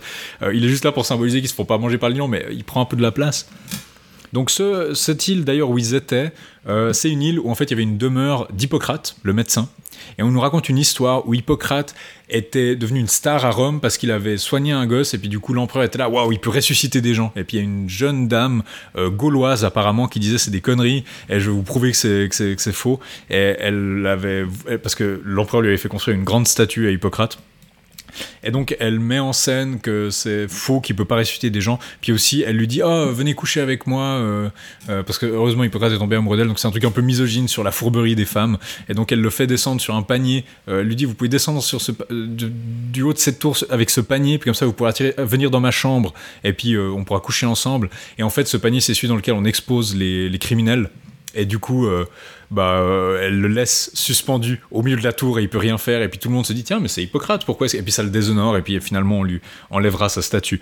Petit épisode qui a rien à voir, c'est comme l'histoire du bandit Forker avec Pompée. C'est un petit laïus euh, qui est raconté ici uniquement parce que les messagers justement passaient dans la maison dévastée d'Hippocrate et ils voyaient sa tombe. Ils disaient Hippocrate trahi par une femme, ah, les femmes. Et puis aussi après Hippocrate se fait empoisonner par, par sa femme. Bref, c'est- rigolo parce que ce genre de truc est assez fréquent même en dehors. Alors là, il s'est attribué au, au texte et je me demande si c'est pas une, interpolations d'autres choses en fait. Oui, parce que, Parce que c'est un beaucoup de manuscrits, On dirait un euh, fabliau en fait. hein. Le manuscrit de la Fondation Bodmer qui contient la, la- notamment, qui contient pas le Lancelot, mais qui contient autrement euh, l'histoire du Graal, le, le Merlin, la suite, la Queste et le- la, la mort Arthur, comprend de nombreuses interpolations bibliques notamment, Mhm. qui sont attribuées à Joseph d'Arimathie ou Merlin qui raconte l'histoire de Judith par exemple, ou euh, qui raconte l'histoire des Maccabées par exemple. Donc euh, c'est ce genre d'interpolation qui peut, à mon avis, avoir été facilement inséré et qui est très facile par la prose en fait. Euh, c'est relativement facile d'insérer un texte comme ça euh, qui n'a pas grand chose à voir simplement pour rallonger ou parce que vous voulez mettre euh, simplement un, un truc qui vous plaît bien, une histoire qui vous plaît bien, et vous dites tiens je vais l'insérer ça. Et si je ne me trompe pas, ça, ouais, ça occupe une part assez importante du récit finalement euh, Mm. d'un coup. Mais Pour une chose qui n'a pas grand chose à voir finalement. il y a, il y a- bah, ça, ça prend quand même beaucoup de place, mais là on arrive justement un peu à la fin du livre, c'est-à-dire que là on a la section des grandes peurs qui apporte pas grand-chose parce que finalement tout le monde se retrouve après avoir été séparé littéralement par Dieu euh, pour ces petits épisodes de test. Tout le monde se retrouve, on retourne à Saras et là on va repartir immédiatement après. Euh, notamment Nassien va être un peu euh, l'avant-garde du départ en Angleterre. Mais donc on a euh, euh, un combat de Nassien, enfin je vous passe un peu les détails, mais Nassien va partir de sa race parce qu'il y a une voix qui lui dit de le faire. Il y a un de ses chevaliers qui lui court après puis qui lui dit tu vas rentrer avec moi parce que ben, tout le monde s'inquiète pour savoir ce que t'es devenu. Euh, il se bat, il le tue après un combat contre un géant, bref, il le fait enterrer. Euh, puis justement il y a un autre roi qui arrive et qui dit ouais euh, mais c'est assez bizarre que tu que tu qu'il ait tué ce géant, on va l'enterrer. Mais il y a Dieu qui sait que ce roi-là en l'occurrence est méchant aussi, donc il le foudroie immédiatement. Puis après bah, les trois sont enterrés là et les gens qui courent après Nassien pourront trouver leurs trois tombes avec une petite explication de leur péché. Euh, donc tout le monde a été réuni à Saras. Nassien part. Je, je devais juste mentionner sur la nef de Salomon, à un moment, ils avaient été attaqués par un géant, il avait pris l'épée, euh, l'épée de Salomon justement, il l'avait cassée parce qu'il n'avait pas le droit de la prendre, mais heureusement, euh, euh, elle a pu être ressoudée par Mordrin quand il a rapproché les deux bouts. Ils ont. il, va monter dans un bateau et il va être avec une espèce d'ermite. Il y a des scènes assez drôles d'ailleurs où l'ermite lui révèle sa descendance et donc il donne sa lignée, la lignée de Nassien, qui va aboutir en fait à, à travers Célidoine à Lancelot, si je ne dis pas d'ânerie. Oui, de toute façon, euh, il, est descendant d'à peu près tout le monde dans la, dans la caisse, euh, Lancelot. C'est un peu le. Il a été euh, li- limite génétiquement euh, designé pour être euh, pour, pour Oui. cadrer, pour contenir le plus d'ADN divin possible. euh, Non, c'est ça, c'est ça, c'est- l'ultime. Je reviendrai, je, vous, je reviendrai sur les lignées euh, juste à la fin, mais basiquement il lui annonce ça, puis Nassien épouse il a waouh ma descendance, et puis il continue de lui poser des questions, puis il dit mais tu devrais quand même te satisfaire de ce que je t'ai dit parce que euh, Dieu te révèle le futur et tu devrais déjà t'en contenter plutôt que de continuer à essayer de deviner ses plans. Puis il y a une scène assez drôle où justement ils sont en train de dormir sur le bateau, puis il y a qui le fait Eh, est-ce que vous dormez? Est-ce que puis il, il y a littéralement une scène de Tu dors, tu dors. Il, il le réveille pour continuer à lui poser des questions et il lui demande euh, est-ce que je rentrerai un jour chez moi en bateau? Puis il lui dit non, tu, ton destin est maintenant. Can I please go home on a ship? No Et après, donc, il va au, au comptoir pour avoir une. Alors, on va laisser Nassien ici. Pendant ce temps, la communauté du désert était toujours là. Ils avaient traversé l'Euphrate. Dieu dit à Joseph d'Arimathie Ok, exceptionnellement, il faut que tu aies un deuxième enfant parce qu'il faut qu'on engendre la lignée de Galad et c'est ce qu'il va faire. Euh, euh, en priant devant le vase, donc devant le Graal, il reçoit l'ordre de partir et de traverser la mer. Et donc, il va au bord de la mer. Il envoie Joséphée avec le Graal sur la mer. Il se met derrière et tout le monde vient se mettre sur le pan de sa tunique. Et donc, tout le monde peut traverser la mer de cette manière miraculeuse pour aller en Grande-Bretagne. Sauf qu'il y a des gens qui coulent, notamment Siméon et Canaan, qui vont nous poser problème plus tard parce qu'ils croient pas complètement. Et alors, ceux qui arrivent pas, qui n'ont pas été assez purs, en fait, c'est littéralement ceux qui n'étaient pas chastes, ceux qui avaient encore de la concupiscence, sex- concupiscence sexuelle qui n'était pas abstinent, eh ben ils peuvent pas traverser. Donc il dit bah vous devrez euh, venir plus tard. Et comment est-ce qu'ils vont venir? Bah ça serait bien qu'on ait un personnage qui soit en ce moment coincé sur un bateau magique sur lequel il n'a pas de contrôle. La nef de Nassien arrive et va emporter les retardataires. Quand Nassien arrive avec les autres, il y a un petit moment sympa où on perd de vue ce qui arrive à la communauté du Graal, donc un petit peu de suspense. Nassien embarque tout le monde, ils arrivent à Galafort. euh, où il y a le duc euh, Ganor, qui est euh, une espèce de, euh, de, nouveau un païen de, de Grande-Bretagne. Ils arrivent à le convertir. hein, on va faire assez simple. Ganor était en fait un berger galiléen, et donc il avait déjà été en contact avec des chrétiens et tout. Il lui dit Souviens-toi qui tu es, tu viens de Galilée, en fait. Ok. Et il est du coup converti. Ensuite, Mordrin quitte, euh, enfin non, euh, après la conversion de Ganor de Galafort, il y en a une scène assez marrante où il doit convertir tout le monde, et il y en a 150 qui veulent pas, on les expulse, on les met sur un bateau et on les envoie sur la mer, et puis Joséphine dit, Eh, voilà ce qui va se passer, euh, tu, tu devrais regarder ce qui va leur arriver, ça va, ça va leur faire des bricoles. Le lendemain, le bateau s'échoue, et puis en fait, ils sont tous morts dessus. Ah ben, ça, ça envoie un message. Il y a eu le signe de la croix qui était sur le bateau, c'est-à-dire c'est comme ça que Nassien et compagnie ont pu voir qu'ils étaient là, parce que quelqu'un avait fait le signe de la croix dessus. Deux, trois scène euh, assez intéressante ensuite à Camelot. On nous dit que c'est la, c'est la, ville euh, qui a la plus grande mosquée du pays, la plus grande mahomerie, où d'ailleurs euh, ils vénèrent Tervagan, qui est une espèce de dieu païen inventé qu'on attribuait aux musulmans, dont plusieurs origines possibles. Euh, Apollin, qui est une version d'Apollon, Jupiter et Mahomet. Donc Mahomet est déjà vénéré en tant que dieu païen avant même qu'il y ait des musulmans possibles. C'est assez drôle. Bien sûr, vous imaginez, Joseph prie et parvient à faire détruire leurs idoles et à convertir gentiment Camelot, ce qui est difficile parce qu'il y a un souverain qui fait semblant de se convertir, puis après il commence à persécuter les chrétiens. Euh, genre il fait semblant, voilà, il est hypocrite, et puis après il persécute les chrétiens, il en prend 12 et il leur éclate la tête. On nous parle de leur cervelle répandu sur une croix et il fait brûler une croix. Et puis, euh, il devient fou, apparemment, euh, à cause de ce forfait contre Dieu. Mais euh, quand, Joseph, quand Joseph revient, il fait construire une église à la gloire de Saint Étienne, donc le proto-martyr, en l'honneur de tous ces martyrs chrétiens. Il y a une progression qui se fait ensuite vers le nord, on va convertir le reste de la Bretagne, mais aussi des trahisons. On a l'histoire de Moïse, donc qui s'assied sur le siège périlleux puis qui est dissous parce qu'il n'est pas assez pur, mais aussi Canaan, qui à un moment, il, il veut traverser une rivière. Et puis tout le monde marche sur l'eau, mais apparemment ceux qui n'ont pas la foi n'arrivent pas. Et donc euh, Canaan est là, ah, ben, c'est triste de me laisser derrière. Puis ses frères veulent pas le laisser derrière. Puis Joseph à la base se dit bon, si on le laisse pas derrière, ça va nous attirer des bricoles. Mais puisque vous voulez, on va le prendre avec nous, c'est pas grave. Il y a euh, des gens qui arrivent à le balader à l'autre bout de la berge avec un bateau. Et il va tuer en fait ses douze frères par envie, parce que lui et Siméon sont euh, envieux et ils, peut, ils peuvent pas assister au repas du Graal et ils pensent que c'est à cause des péchés des autres. Et donc ils disent bon ben euh, je vais me venger. Siméon essaie de tuer Pierre, genre il lui tend une embuscade pour essayer de le de, de tuer. Euh, peut-être préciser, Pierre, c'est un comme enfin comme Siméon, comme Canaan, comme Moïse, il fait partie de cette communauté. En fait, c'est un des disciples Voilà, de, de Joseph. c'est un des disciples de Joseph. Bon, il un- recycle beaucoup de, de, de noms bibliques en fait finalement Ah pour oui, les. c'est- plutôt cohérent, mais donc, enfin, plutôt cohérent, je sais pas. Mais il, il a effectivement euh, ce, personnage qui est un bon disciple par opposition au mauvais disciple, puis donc ils sont envieux et ils veulent le tuer. Donc il est frappé, Canaan tue ses douze frères, et donc Canaan est enterré vivant. Alors il y a toute une scène où Joseph veut pas le condamner à mort, puis là, non, non, mais je, je dis pas ce qu'il faut, je pense qu'il a mérité la mort, mais je vous dis pas ce qu'il faut faire, je vous laisse choisir. Et donc c'est un passage très où on veut pas le montrer en train d'appliquer la peine de mort, mais où d'un autre côté il est en train de faire des espèces de gros clins d'œil, genre Eh, je, je, je regarde pas, je, je, détourne les yeux pendant que vous faites ça. Et puis au moment où ils vont enterrer Siméon, euh, il y a deux anges enflammés qui viennent et qui le chopent et qui l'emmènent dans une forêt. Et bien Siméon, on avait déjà vu sa tombe enflammée à cause de son péché. Euh, Lancelot n'avait pas réussi à le libérer, c'est Galahad qui devra le libérer, donc on sait qu'il va pas mourir, mais qu'il va être tourmenté comme ça. Pourquoi d'ailleurs Bah en fait c'est parce que Pierre, on a l'impression qu'il est mal en point quand vous lisez, vous avez l'impression qu'il est mort, mais en fait non.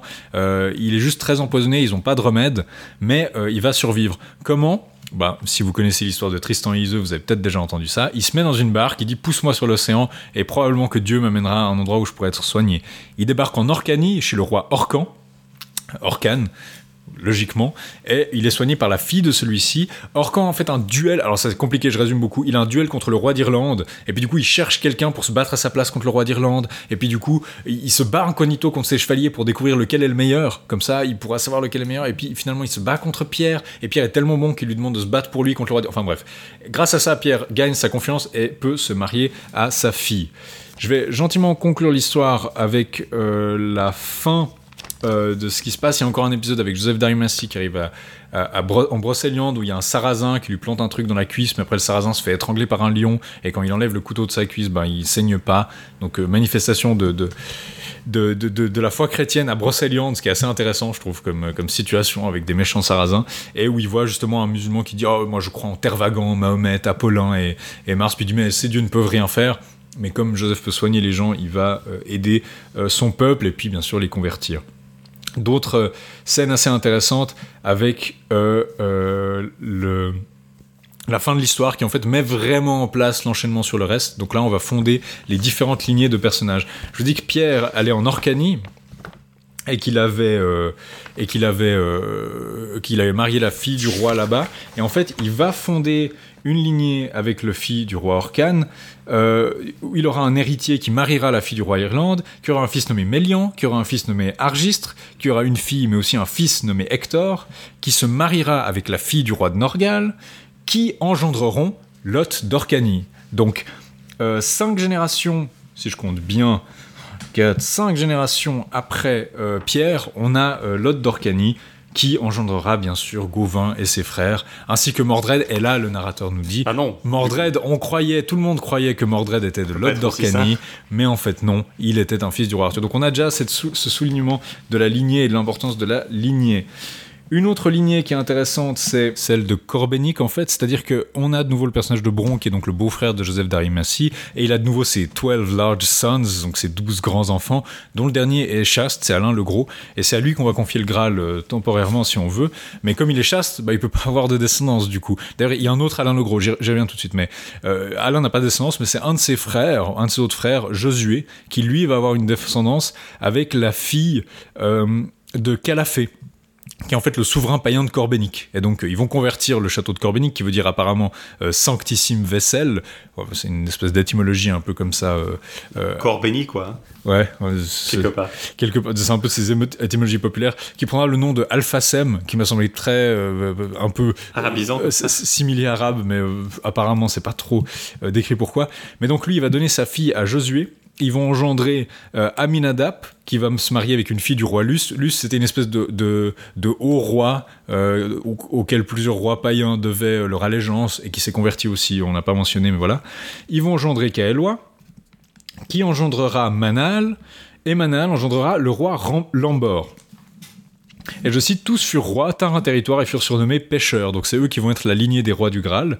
Ce Lambord vertueux aima Dieu par-dessus tout et fut excellent chevalier. Il avait comme voisin, comme voisin sur une frontière de son royaume un roi chrétien mais ancien sarrasin, il se faisait la guerre. Et puis un jour, alors que des hommes du roi Lambord et de ce roi brûlant euh, s'entre-bataillaient, euh, Brûlant avait trouvé une nef récemment accostée, c'était la nef apparemment euh, de Salomon, et voyant l'épée couchée sur le lit, la prit, la tira du fourreau, et revenant sur ses pas, trouva le roi Lambord. Il s'approcha pour le frapper sur le haume. La lame était si tranchante qu'il pourfendit le roi et le cheval jusqu'à terre. Donc il a tranché Lambord en deux, en entier, et tel fut le premier coup frappé avec l'épée en Grande-Bretagne. Il en advint sur le territoire de Galles de si grandes calamités que pendant des années les terres y furent improductives, et n'y poussaient ni blé ni rien d'autre, et les arbres n'y portèrent pas de fruits, et l'on trouvait dans l'eau que peu de poissons, c'est pour ça que ça fut appelé la Tergaste. Donc là vous avez le coup douloureux qui donne naissance à la Tergaste, vous dites ah donc c'est lui le roi pêcheur, non parce qu'il est mort en fait, c'est, dans sa descendance qu'il a engendré Péléam, qui a été estropié, donc il n'a pas hérité cet estropié, mais il a été estropié dans une bataille contre Rome qui avait rien à voir. Donc c'est ça qui gêne un peu les gens qui parlent du coup douloureux, c'est qu'ils aimeraient bien qu'il y ait le coup douloureux, la Tergaste, le roi pêcheur, tout ensemble. Mais en fait non. Euh, là c'est un peu dé- démultiplié. Péléam est estropié dans une bataille contre Rome. Et puis ensuite vous avez euh, euh, Pélès, donc lui on l'appelle le roi Méhénier. Et ensuite il y a un roi nommé Pélès, chevalier d'une beauté rare. Et il a eu une fille qui a eu une beauté si grande qu'elle était plus belle que tout le monde à l'exception de la reine Guenièvre, et c'est elle qui a engendré Galade. Donc vous avez la descendance à partir de Josué de la lignée des rois pêcheurs. Il reste encore une lignée que le comte doit mettre en place, c'est celle de Natien, qui avait déjà été mentionnée avant par l'ermite qui lui annonçait son destin. Natien a engendré Céline-Douane, qui engendrera Narpus, qui engendrera un autre Natien, qui engendrera Alain le Gros. Donc il y a de nouveau un Alain le Gros dans la descendance, mais c'est un autre. Donc là il y a une espèce de redoublement un peu comme ça, parce que l'autre Alain le Gros a plus de descendance du coup. Enfin on se demande du coup. euh, L'autre, Alain Legros, était le père de Perceval dans la version de Dido, en fait, à la base. Oui, je crois que là c'est pas extrêmement clair qui. euh, Non, là, il, a pas, il semble pas avoir d'enfant. Mais il est mentionné comme étant vivant plus tard. Donc, Ouais, euh, mais il est Alain censé- Legros, ils, ils aiment bien le nom, visiblement. hein. Mais il devait être, il devait être chaste. Puis ce Alain le Gros a eu un fils nommé Isaïe, puis un fils nommé Aîné, donc il enchaîne un fils biblique puis un fils romain. Et ce Aîné a eu un fils qui s'appelait Lancelot, qui était en fait Lancelot Ier, donc le grand-père de Lancelot, qui a engendré Ban et, Bo- et Bohort, et ce Ban a engendré Lancelot. Et ce Lancelot, le, le conte se termine avec la mort de Lancelot Ier, qui était devenu cette espèce d'ermite très euh, beau, mais qui avait été mis à mort par quelqu'un qui était jaloux. Et euh, quand ils ont décapité et que sa tête est tombée dans la fontaine et qu'il a voulu récupérer la tête, la fontaine s'est mise à bouillir et lui a ébouillanté les mains et il s'est dit j'ai fait quelque chose de mal. Et c'est euh, Lancelot qui tombera dessus. Il n'arrivera pas à mettre fin à ses enchantements, mais il tuera les deux lions, je crois, qui euh, étaient sur sa tombe, et c'est Galad qui libérera son arrière-grand-père. Donc vous avez, euh, ce- c'est là-dessus que se finit le roman. avec la mise en place de ces merveilles qu'on a vues dans le Lancelot, c'est-à-dire ces deux lions, en fait, apparemment, euh, la tombe de Lancelot Ier s'est mise à sointer de sang qui guérissait les gens. Et donc tous les chevaliers qui étaient blessés venaient ici pour se guérir. Et puis un jour, il y a deux lions qui couraient après euh, un cerf, et puis ils sont battus pour le cerf. Et puis un des deux lions est venu lécher ses plaies à côté de la tombe, et puis il a léché le sang. Et du coup, il a guéri à cause du sang. Et du coup, les deux lions sont restés ici en paix. Et c'est pour ça qu'on a deux lions qui glandent à côté de la tombe, parce qu'elle est miraculeuse en fait, jusqu'à ce que Lancelot vienne les tuer. C'est ici la fin de l'histoire d'El Saint. Une dernière chose que j'ai oublié complètement de mentionner, mais qui est assez importante, c'est le bouclier de Galahad. Vous vous en rappelez peut-être son bouclier à la croix rouge. On l'avait vu sur le chevalier blanc qui avait aidé Evalak contre Ptolémée. Euh, en fait, ce bouclier est refait à partir d'étoffes rouges et donné à euh, Séraphée, donc le futur Natien, et il y a un Christ qui se manifeste un peu dessus. Plus tard, quand il meurt, parce qu'on va voir la mort justement de, Joseph, euh, et de Joséphée. Joséphée avec son, il saigne du nez, je crois, puis il refait la croix sur le bouclier avec le sang qui coule de son nez. Et du coup, ça nous donne le bouclier. Puis on va le mettre dans une abbaye, et puis les gens pourront essayer de le prendre, mais seul le bon chevalier pourra le prendre. Et donc vous avez cette continuation supplémentaire du bouclier à la croix rouge de Et Galahad. Joseph et Joseph et Joséphée, peut-être que tu le précises, meurent en fait de, de vieillesse simplement. Oui, oui, ils sont, ils ont, Ils ont établi le Graal en Grande-Bretagne, puis ils y meurent. euh, Il, il meurt très peu de temps l'un après l'autre, ce qui est logique parce que Joseph a été préservé du Graal à un moment, mais il meurt coup sur coup vraiment. Ce qui est, ce qui est logique parce qu'il reconnaissait pas son fils qui avait vieilli, donc euh, ils ont à peu près en fait le même âge terrestre, Biologique, veut, si on veut. biologique. Euh, donc c'est une histoire qui est assez fouillie. J'ai passé sur énormément de choses et j'ai peut-être ça c'est un peu trop, mais euh, effectivement, si je vais résumer, c'est une succession où il tombe sur des rois païens qui convertissent. Il y a un moment où ils sont séparés, puis il y a des bateaux qui les baladent d'épreuve en épreuve pour tester leur foi. Deux, trois petites vignettes euh, antiquisantes avec l'histoire de Pompée et le bandit Forcaire ou l'histoire d'Hippocrate, qui sont très proches du fablio en fait. On a la, petite histoire avec une petite morale très misogyne, et puis euh, une conclusion euh, justement sur l'évangélisation de la Grande-Bretagne. Donc là, l'Orcanie, à peu près du pays de Galles à l'Orcanie, vous avez une espèce de grande bande de chrétienté qui, on comprend, va essaimer et convertir euh, le reste des îles. Donc c'était l'histoire d'El Saint Graal. On peut comprendre assez facilement pourquoi elle ne passionne pas les foules. C'est-à-dire que depuis l'édition de la Pléiade, je crois pas que ça ait vraiment soulevé euh, de nouvelles éditions, de nouvelles traductions, de nouveaux travaux. Il y a eu quelques thèses de doctorat faites dessus, peut-être un jour, mais ça reste quand même quelque chose d'assez intéressant. Je trouve que vous avez quand même pas mal de scènes assez marquantes. Je veux dire, cette espèce de. de, de, le, le roi Evala qui couchait euh, avec une espèce de statue en bois enchantée. Vous avez. J'adore toujours les musulmans anachroniques. Franchement, c'est un de mes motifs préférés des histoires arthuriennes quand il y a des musulmans qui devraient même pas encore exister, mais ils sont déjà là parce que. Je veux dire, il, faut mettre, il faut mettre des méchants, quoi. bah parce que tout ce qui est pas chrétien est tellement amalgamé dans un blog de païens sarrasins que voilà, ça, ça pose pas vraiment de problème. Mais il y a quand même un certain charme là-dessus. Et puis euh, quand même des grandes visions de transsubstantation où des gens mangent des bébés. Ouais, c'est quand même. Oui, c'est c'est Ça a un certain charme. Maintenant, c'est c'est pas. côté très, très euh, frappant, quoi. Tu sens que c'était fait pour impressionner le, le chaland, quelque part. Mais tu sens que les gens ont lu La mort le roi Arthur et ils se sont dit, oh, tu sais ce que les gens veulent, plus de batailles, et ils en ont mis quand même pas mal. Euh, et ça, par contre, c'est vrai que c'est pas toujours le. Moi, c'est pas forcément ce qui me passionne dans ces écrits. On va faire peut-être une petite pause et revenir pour vous parler euh, bah, de la suite, en fait, euh, plutôt littéralement, puisqu'il s'agit de la suite vulgate du Merlin.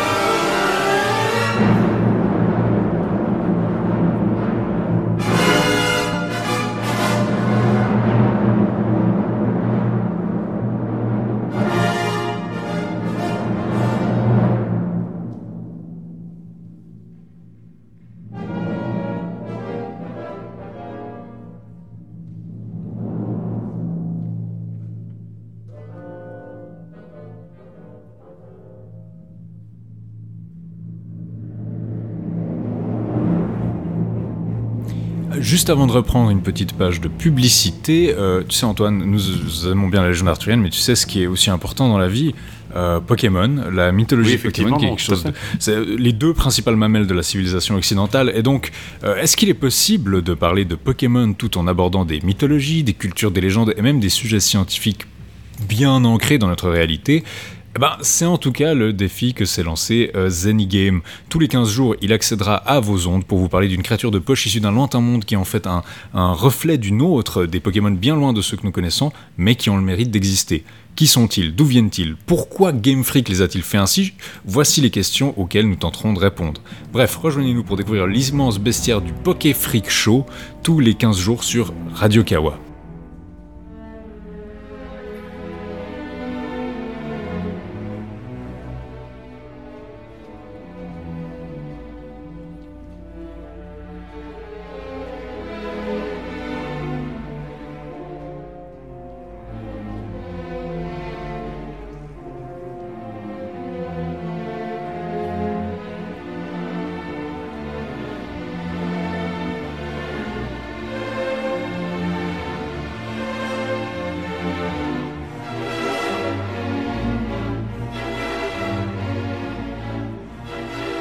Après ce, petit résumé, cette petite analyse de l'histoire d'El Saint on va passer à l'étape suivante en en sautant en fait une partie.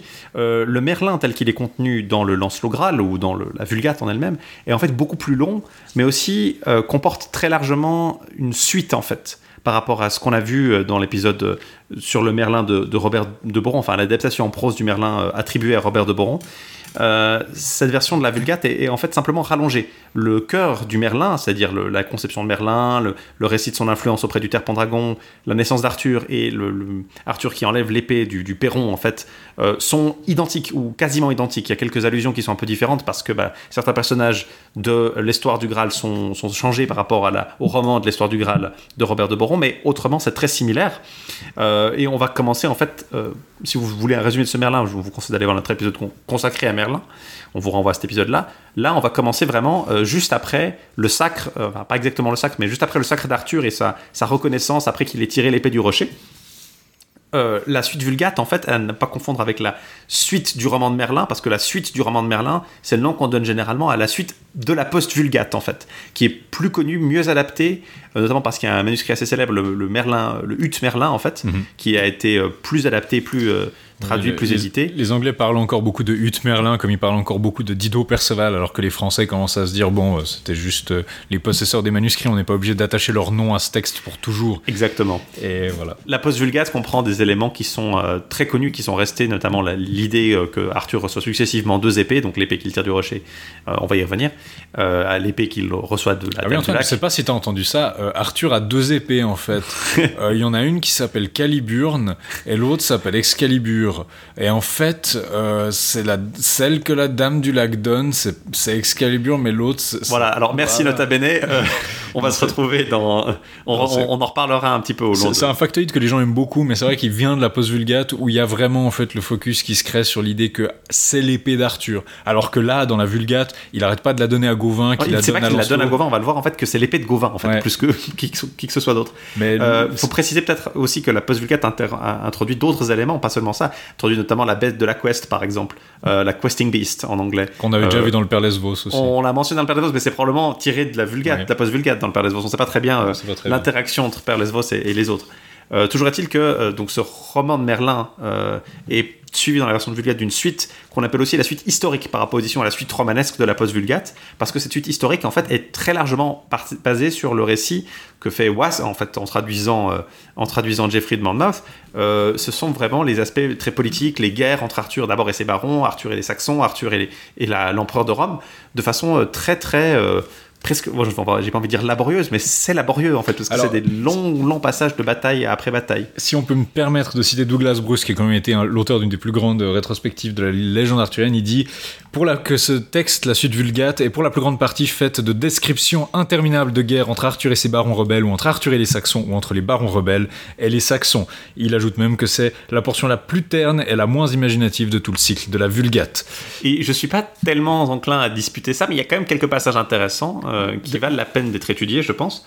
Donc préciser, c'est une, on l'a dit, hein, c'est très très long, hein, c'est à peu près euh, euh, ouais, euh, cinq fois plus long que le, Merlin qui lui sert de base. Euh, et en fait, c'est parce que la Vulgate en, par- en partie a introduit tellement d'éléments dans le Lancelot et la Queste et la, et la mort d'Arthur que ben, l'auteur de cette continuation du Merlin se sent obligé d'en fait de tout justifier en introduisant des éléments originels pour tout.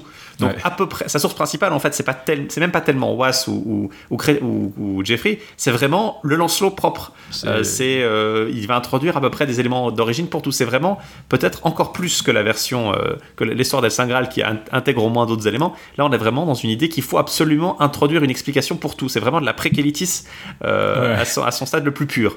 Et on va le voir, ça peut être assez laborieux.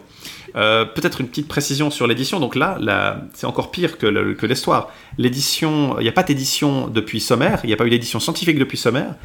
On peut qualifier d'édition scientifique celle de, la, du livre du Graal de la, de la Pléiade, donc qui a été euh, établi. Alors c'est un peu un texte. Ça a été établi par euh, Irène Freyr Nunes. Ça a été introduit par Philippe Walter et la traduction et les annotations, on les doit à Philippe Walter avec Anne Berthelot. Il y a par moment un certain. euh, les annotations semblent être ce qui a eu le plus souffert, la traduction aussi, mais les annotations sont pas assez imparfaites. Euh, ça m'enclin en fait à, à avoir un regard assez critique sur ce volume de la Pléiade. Euh, on, peut, on peut lui reprocher pas mal de trucs, mais on, on va le voir. euh, Ty- Typiquement, tu, mention- tu mentionnais des choses où tu as l'impression qu'ils n'étaient pas vraiment en train de lire. euh, Ouais, euh, à un moment, par exemple, il y a un chevalier qui s'appelle Agravadin, qui est présenté, qui, qui n'a pas de rapport avec Agravin, à part son nom assez similaire.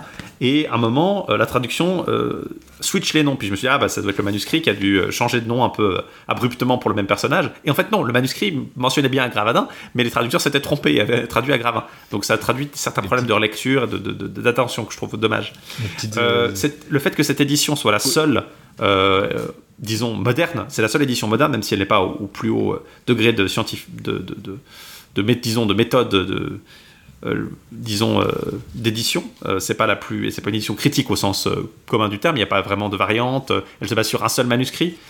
Euh, ça a aussi certains aspects un peu bizarres. Le fait, euh, c'est que cette suite du roman de Merlin, cette suite vulgate, commence littéralement après le couronnement d'Arthur, juste après. Sauf que dans le manuscrit de Bonn, sur lequel se base l'édition de la vulgate, euh, il se passe bien quelques feuillets, en fait, avant que il y ait un titre qui apparaisse qui dise ici commence. Et là, le manuscrit de Bonn appelle ça les premiers faits du roi Arthur. Et alors, du coup, Walter et compagnie ont, ont sauté dessus, Poirion et Walter ont sauté dessus, on dit Ah, voilà, c'est le titre. On va leur donner parce que la suite vulgate, c'est très moche. Et effectivement, c'est un joli titre. Le problème, c'est que ça commence, le, le titre intervient un peu trop tardivement. Et on est une médiaresse, on, on commence, euh, on, introduit en fait les, les, éléments, qui, les personnages qui vont devenir des éléments récurrents, mais ça fait déjà euh, 20 feuillets qu'on a commencé, l'action a déjà bien commencé. Et en fait, euh, dans leur édition, de façon assez, ce que je trouve assez stupide, parce que même si alors, le titre est là dans le manuscrit, c'est pas pour autant qu'on doit être absolument abruti sur ce point de vue-là. Euh, ils introduisent, ils commencent le texte à euh, bien plus tard, alors que la fin du roman de Merlin va finir juste abruptement et après on passe à ça. C'est assez dommage. Euh, et c'est- et c'est justifié par cette espèce de titre, mais c'est pas du tout justifié par la continuité du texte en fait, si on veut bien. Ouais. Tu me disais aussi qu'il y a un moment où euh, euh, Arthur récupère l'épée du, du roi euh, Rion. Oui. Et puis justement ils disent ah bah ça, il a pas encore Excalibur alors que genre juste avant il venait de donner euh, de transmettre Excalibur à Gauvin. Oui, il y, a- il y a beaucoup de, de- De de petits passages. problèmes comme ça euh, dans l'édition. Donc je trouve assez dommage que ce soit la seule édition disponible. Et euh, il faut bien préciser que je suis pas le seul à le penser, puisqu'on a euh, un chercheur fr- franco-suisse, Richard Traxler, qui est professeur actuellement de, philologie romane à, à l'université de Zurich, qui depuis à peu près euh, 20 ans se Ouais. bat pour qu'il y ait une édition scientifique de la, de la suite Vulgate. Euh, apparemment sans grande réussite jusque-là, il a un projet euh, Je pense autour qu'il de n'y a, ça. il y a pas d'argent.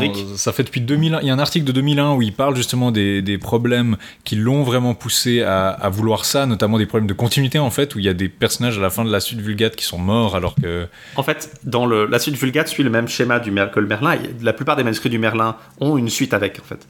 Et ils ont été classés par Micha, et il se trouve qu'en fait, euh, les variantes qui correspondent, selon Micha, à, sa version du Merlin, il y a les deux grandes versions, les deux grandes rédactions du Merlin pour Micha, c'est la rédaction alpha qui est plus longue, et la rédaction bêta qui est plus courte. Et en fait, euh, s'il se trouve que les suites correspondent aussi assez bien à ça. Sauf que euh, la version alpha, qui est la version la plus ancienne du Merlin, à la fin, il y a un personnage qui s'appelle Farien, euh, qui est un, homme au service de, de Ban de Benoïc, ou de Bord de Gaude, enfin un des deux frères, qui meurt. Et en fait, il est important parce qu'il intervient assez directement comme un traître, un bon traître. Enfin, il rejoint Claudas de la déserte au début de Lancelot, mais en fait, il sauve en fait les, frères enfants. Bort et, et, et Lionel.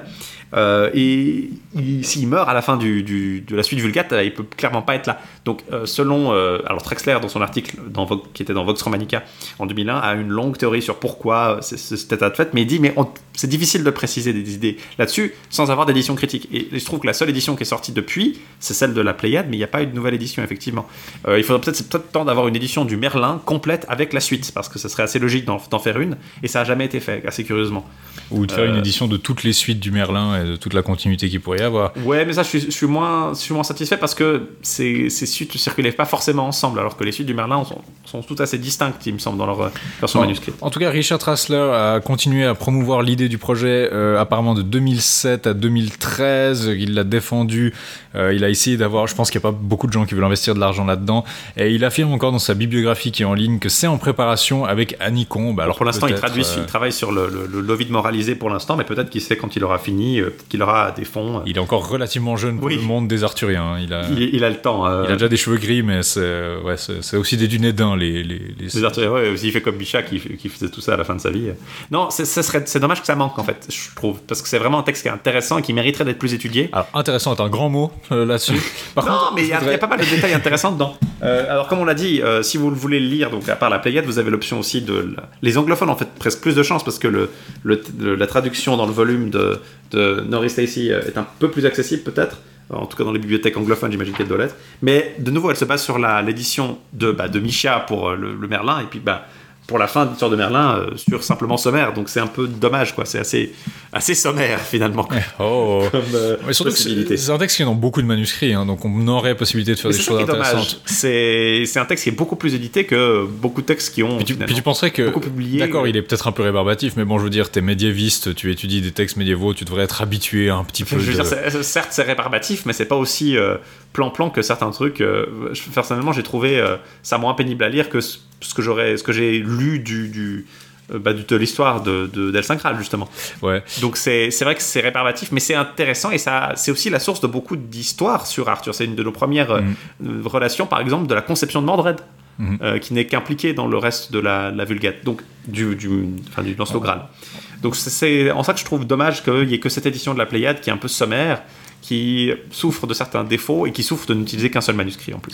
On va peut-être commencer par un résumé un peu global de la suite Vulgate. Euh, ouais, alors... Je, euh, je mentionnerais dans les choses qui sont un peu particulières, tu as dit que c'était des batailles entre Arthur, euh, les Saxons et ses barons, et qu'il y en avait beaucoup qui venaient d'Oise. C'est vrai, on peut ligne par ligne voir que ça vient d'Oise. Mais en fait, Arthur qui se bat contre ses barons, je voudrais juste noter, c'est quelque chose qui vient de là. C'est quelque chose qui ne se trouvait pas avant dans la Ah tradition. oui, non, quand je disais ouais, c'est clairement que Ouais, c'est euh, l'inspiration d'une partie, surtout Ouais. les guerres finales d'Arthur. Là, effectivement, euh, l'idée qu'Arthur a des problèmes au début, elle n'est pas présente dans le Merlin originel, qui est dans sa jonction avec le, le Dido Perceval. euh, Enfin, ils, enfin, ils le- sont un peu sceptiques et puis euh, ils sont un peu sceptiques et il faut remettre l'épée dans le perron et tout mais après ils sont conquis et ils disent c'est un bon Mais voilà, là, ça commence vraiment. Le Merlin commence avec la rébellion de six rois euh, qui étaient au- auparavant au service du Terre Pendragon euh, contre Arthur. Et Arthur va d'abord devoir les battre euh, avant de gentiment décider d'aller au service de Léodagan de Carmélite, qui est assiégé par le roi Rion, qui est un roi d'Irlande. En fait, il est roi de la terre riche pâture, mais c'est clairement des Irlandais, qui sont aussi appelés Saxons hein, par moment, parce que tous les méchants sont un peu confus dans, ce, dans cette histoire. Il va séduire Guenièvre chez, chez, chez Léodagan, où il est assisté notamment par Ban de Benoïc et Bort de Gaune, donc le père de, de, de Lionel et Bort et de Lancelot et de- d'Hector Desmar, qui vont en fait être à son service pendant plusieurs années. Euh, ils vont, il va rapidement, on va assister notamment à la, aux défaites progressives des barons qui sont aussi assiégés par les Saxons. Euh, plus tard, à l'alliance des barons avec Arthur temporaire pour battre les Saxons qui va finalement être confirmée. Euh, les défections que font les fils des barons pour se mettre au service d'Arthur, qui est pour beaucoup leur oncle. Beaucoup de ces barons sont mariés à des sœurs d'Arthur en fait. Euh, et puis petit à petit, on va partir en Gaule où il y aura une première expédition contre Clodas et ses alliés euh, européens. Euh, puis, euh, pour finir, un retour final qui est là très inspiré d'Oise, très nettement inspiré d'Oise, où Arthur va devoir aller se battre contre Lucius, l'empereur de Rome. Et Alors, sauf que là, au lieu d'être vraiment la fin, la, la cause qui va faire que Arthur va partir en Europe et revenir pour trouver Mordred sur son trône, là, c'est vraiment le triomphe d'Arthur, cette victoire contre l'empereur de Rome, ce qui est assez logique finalement. Euh, donc c'est assez intéressant. Il y a pas mal d'expéditions finalement euh, en- sur le continent pour Arthur au programme. Ouais, Euh, c'est là aussi qu'on retrouve vraiment, comme je l'ai dit, hein, toutes ces origin stories, ça va de euh, la naissance d'Hector Desmar à celle de euh, la Carole enchantée euh, et de l'échiquier magique que, Qui, qui va même battre Guenièvre. Qui ne s'est pas demandé d'où venaient ces éléments absolument fascinants Donc ça va être, c'est ça l'intérêt du, du truc principalement, c'est de- d'essayer d'inventer des raisons pour tout et n'importe quoi. Parfois, c'est vrai que c'est, on pourrait se poser la question pourquoi, par exemple, ben Hector démarre, l'existence d'Hector démarre, par exemple, est assez difficile à comprendre s'il n'y a pas de raison. Là, le fait d'inventer une raison, ça peut se justifier, disons plus que par exemple présenter la naissance de la fausse Guenièvre, qui est suffisamment explicité, je pense, dans le Lancelot. Euh, mais on va en tout cas vous essayer de vous résumer cette histoire dans les grandes lignes, euh, avec le- des petits détails pour pas vous faire euh, non plus une overdose de, de bataille et de, de, de défaites de la part des barons méchants et de victoire du gentil Arthur. On va essayer de, de garder ça aussi vivant que possible. Donc, comme on l'a dit, le couronnement d'Arthur marque la fin du Merlin propre, comme on peut le dire, et il va voir arriver les rois Lot d'Orcagny et de Léonois, Urien de Gore, Nantes ou Nantes ou Nantress de Garlot, euh, Caradoc Bribra, qui est le roi d'Estrangor, Aguisan, le roi d'Écosse, et alors il n'est pas mentionné, mais il est en fait dans le- l'ensemble le roi Ider.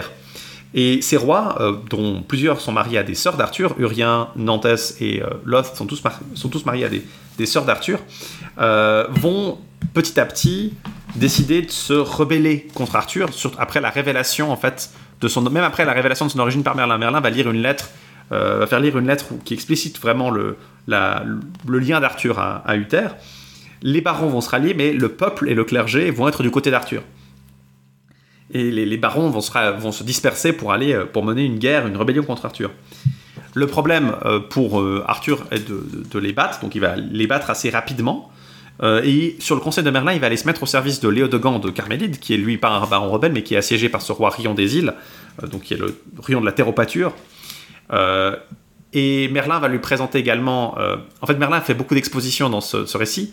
Euh, il c'est un personnage capital en fait. Ce récit est vraiment, euh, cette suite va vraiment se finir avec sa mort, avec sa mort entre guillemets, sa disparition, euh, parce que c'est lui le personnage central qui facilite tout et qui va permettre à Arthur d'avoir de, si grandes conquêtes. Et régulièrement, il va expliquer des choses, soit en se dissimulant sous l'identité de quelqu'un d'autre, soit en expliquant des choses aux proches d'Arthur. En l'occurrence, c'est avec euh, Ulfine et Bretel qui sont les, deux amis de, de qui vont assister Arthur dans les premiers temps.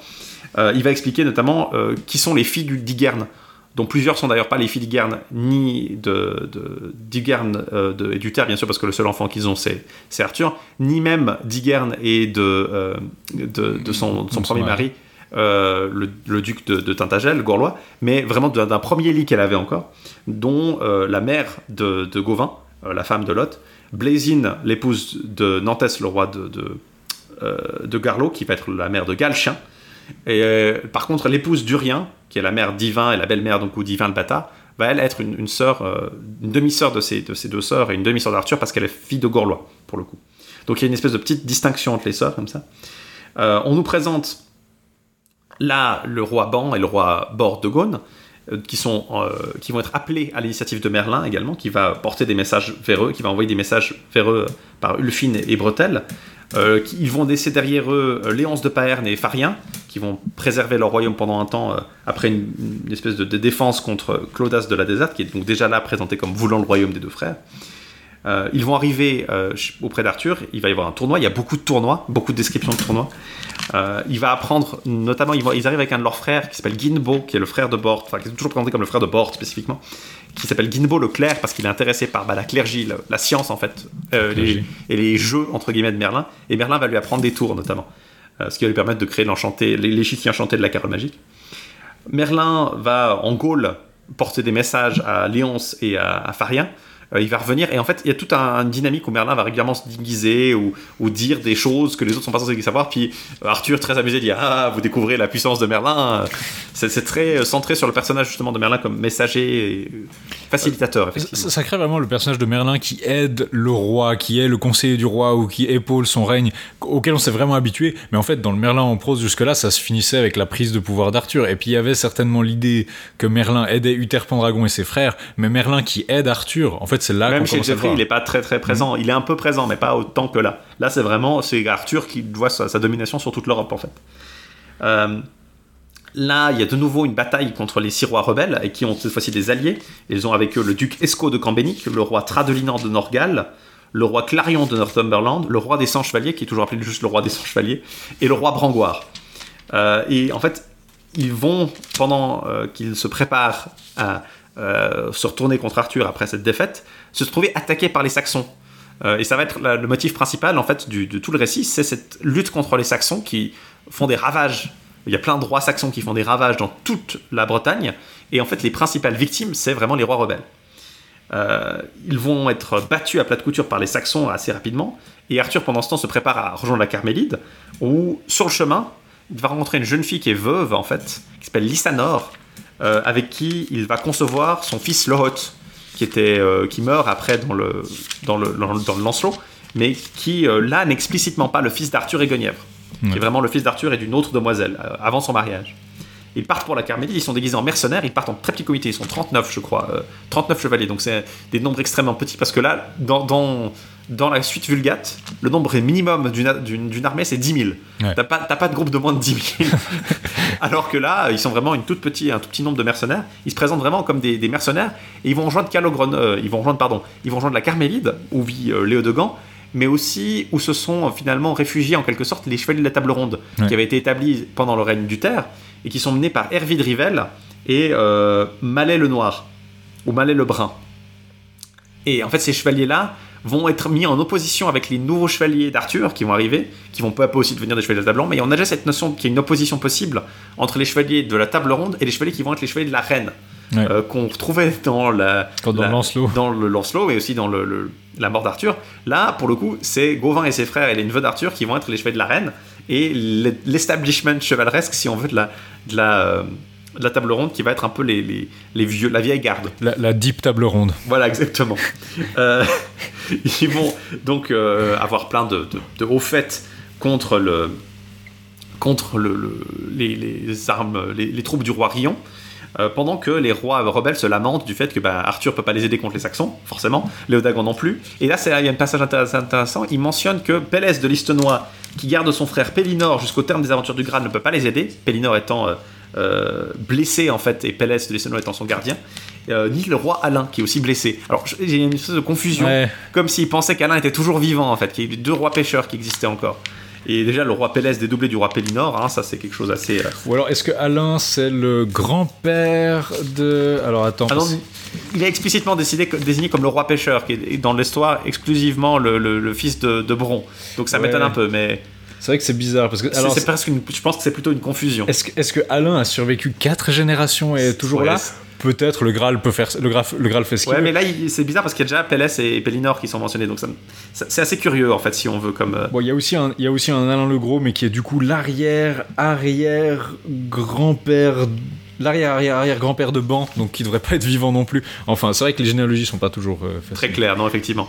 Et du coup, les barons rebelles sont bien embêtés parce qu'il n'y a personne qui peut les aider contre les Saxons. Et en plus, en plus, ils vont être abandonnés parce que Galcin, le fils du, roi euh, Nantès, décide de contacter son cousin Gauvin parce qu'ils se disent, ouais, quand même, on, est jeune, on est beau, on, s'emmerde un peu, il faudrait qu'on aille euh, aider notre oncle, le roi Arthur, parce que on, on voudrait être fait chevalier par lui, qui est plus prestigieux que tout le monde. Euh, qui a plus de noblesse que notre, nos vieux pères, un peu embêtants, quoi. Mhm. Et du coup, ils décident, euh, mais aussi Gauvin, bien sûr, Agravin, euh, et c'est les frères, Gaëriette et, et Guérette, euh, vont décider de, de partir de, de chez leur père, alors que leur père a un peu le dos tourné, pour aller rejoindre l'ogre, euh, d'où Arthur est parti, euh, puisqu'Arthur est en, en- est en Carmélide, et aider l'ogre à se défendre contre les Saxons. Et c'est ce qu'ils vont faire, en fait. Non seulement ils vont être, donc, euh, ces, ces deux cousins, Galcin et, et les cousins, euh, les frères de Gauvin, Gauvin et ses frères, euh, mais aussi, euh, ils vont être rejoints plus tard par euh, les fils d'Urien de Gore, donc Yvain et Yvain le Bâtard, Yvain la Voutre, et surtout Sagremort, qui est pour le coup le beau-fils de Brangoire, parce que Brangoire est marié à une fille de l'empereur de Constantinople, qui avait eu d'un premier lit avec le roi de Valachie un, un jeune homme nommé Sagremort, qui vit à Constantinople avec son grand-père. Donc il entend parler du roi Arthur, et il décide, non, euh, Constantinople, je me barre, non, je veux, à la manière de, de, de Cligès, en De fait, il va Cligès, ouais. rejoindre la- les terres de- d'Arthur. On nous explique aussi, quand on nous présente les frères de Gauvin, l'origine de Mordred. Il y a un flashback sur la conception de, de Mordred qui était conçu à l'ogre. Euh, le, le récit nous dit bien que l'ogre, en fait, c'est l'ancien nom de Londres. Donc le royaume de l'ogre, c'est vraiment centré sur Londres dans cette version. Euh, en fait, c'est Arthur qui, pendant qui se préparait à, pendant le, le- le- le tournoi qui permettait de décider qui allait retirer l'épée du, du, de- du Perron dans, Mhm. euh, avant que Arthur devienne roi. Euh, pendant une nuit, il couche dans le même établissement avec sa famille que le roi Lot et sa dame. Euh, sa femme, donc la sœur d'Arthur, ce qu'il ne sait pas. Et Arthur est tellement amoureux d'elle que pendant que le roi Lot se, rencontre- se- se- se rend à une réunion secrète de barons euh, traîtres pendant la nuit euh, pour se demander qu'est-ce qui se passe, comment on va faire, qui, qui doit tirer l'épée, il se glisse dans le lit à la place de roi Lot et il fait croire à. il- semble, elle semble croire que c'est lui, et donc il, il se force sur elle en fait. Donc c'est vraiment un viol qui mène à la conception de Mordred. Euh, et lui, le lendemain, alors il, se, il la serre elle, et puis du coup elle se, il lui fait genre un clin d'œil, puis il dit ah c'est moi qui ai avec vous, puis elle elle est un peu là, oulala. Euh, mais c'est présenté de façon assez ambiguë, parce que d'un côté bah, c'est son désir, mais c'est aussi bah, le reste du récit pour le coup, contrairement peut-être au Lancelot, euh, présente de façon assez négative en général le, le- les viols de la, le viol en général et la, le, le reniement du consentement en fait. Ça mène en général à des naissances qui sont pas terribles. En l'occurrence, ça mènera à Mordred. Et c'est aussi, par exemple, au contraire, il y a la, bah, il y a la fausse guenièvre avec Léodagan qui viole la fille de son, euh, enfin la, la femme de son sénéchal, qui engendre une fille qui est exactement pareille que Guenièvre, mais qui est du coup très très maléfique et qui va essayer de prendre Voilà, sa place. exactement. Ça, c'est puis justement le- ce qui est décrit juste après. Le- Euh, la, naissance de la fausse guenièvre. Et par contre, Yvain, le bâtard, Yvain la Voutre, euh, est, le- est né aussi, pour le coup, c'est quasiment une copie, il est né aussi de la, du roi Urien et de la femme de son sénéchal, mais là, c'est pas dit que c'est un viol, et pour le coup, Yvain le bâtard, bah, il est pas, euh, il est pas méchant, Euh, c'est un bon palier. Euh, donc c'est ce côté assez euh, net de rapprochement entre l'idée de viol et l'idée de, bah, de progéniture négative en fait. Et qui va, et qui va, il y a aussi qui est une pas super pour les femmes qui ont été violées, qui ont des enfants du coup. Il y Mais... a aussi une idée de rétribution, c'est-à-dire que c'est un péché qui est commis par la personne et qui va Voilà. se retourner contre lui plus tard. Donc comme Mordred contre Arthur ou la fausse Guenièvre contre ben, Guenièvre et donc la parenté de Léodagan. Et donc tout, ces- tout cet ensemble de, de cousins euh, neveux d'Arthur vont renier leur père pour se mettre au service de, de celui qui estime être leur lige. Et ils ont le droit de le faire, de se rebeller contre le père, parce que finalement leurs pères sont traîtres. Ouais. Ils sont en opposition avec Arthur. Et ils vont donc rejoindre euh, Camelot et, et l'ogre pendant que Arthur se bat en Carmélide au service de, de Léodagon qui ne sait pas qui il est. Ils vont avoir des exploits euh, face au, à Rion et à, ses hommes qui d'abord essaient de ravager le pays autour de la capitale de Léodagon. Ils vont essayer de devoir faire lever le siège en fait qui a été mis devant la ville de Danblaze, qui est la grande ville euh, économique en tout cas de la Carmélide. On va voir les exploits donc des chevaliers de la table ronde, des chevaliers de- d'Arthur et euh, aussi de Cléodalis de Caroès, donc justement le, ch- le sénéchal de, de Léodagan, dont on nous raconte finalement l'origine de la fausse Guenièvre euh, à ce moment-là. C'est assez, d'ailleurs assez très, ça, ressort très mal sur Léodagan, hein, cette histoire de la fausse Guenièvre, et ça va revenir effectivement le, mordre à deux reprises, notamment bah, la, question de la conception de, enfin la fausse Guenièvre dans le lanceau, mais elle va être impliquée dans une histoire de, substitution un peu plus tôt dans le, dans, dans la suite Vulgate en fait. Euh, Arthur, pendant qu'il, euh, après une victoire euh, contre les, les- hommes de Rion et la rencontre avec Guenièvre, Arthur va apprendre que ses neveux euh, et Sagremor sont arrivés à l'ogre, et il va dire bah, on va aller essayer d'aller les rejoindre. Euh, on nous décrit plusieurs batailles des rois rebelles contre les Saxons. De nouveau, euh, les fils de Durien euh, bah, font accompagner leur père, alors que celui-ci est avec son neveu Baudémagu, qui est le, père de Méléagant d'ailleurs. hein. On précise que Méléagant n'est à l'époque qu'un enfant. Baudémagu donc et, et Urien étant loin, ses, fils vont, ses fils Yvain, les deux Yvain vont rejoindre Arthur. Sagremor arrive et assisté par Gauvin, ils, vont toute l'équipée donc, du coup de ses cousins et de ses neveux va euh, battre de plus en plus de, Saxons. Et à, un- moment même, euh, Lot est en train de se battre contre des Saxons. Il est battu par les Saxons qui capturent sa femme. Et c'est Gauvin qui va aller sauver euh, sa, mère, en fait, et la ramener à l'ogre. Et ça va être un élément plus tard quand Lot va, vouloir se, va devoir se rallier à Arthur parce que, en fait, finalement, Arthur a ses, ses fils, mais aussi sa femme. Donc il va être bien obligé de- de, d'être le premier roi finalement à renoncer à sa rébellion.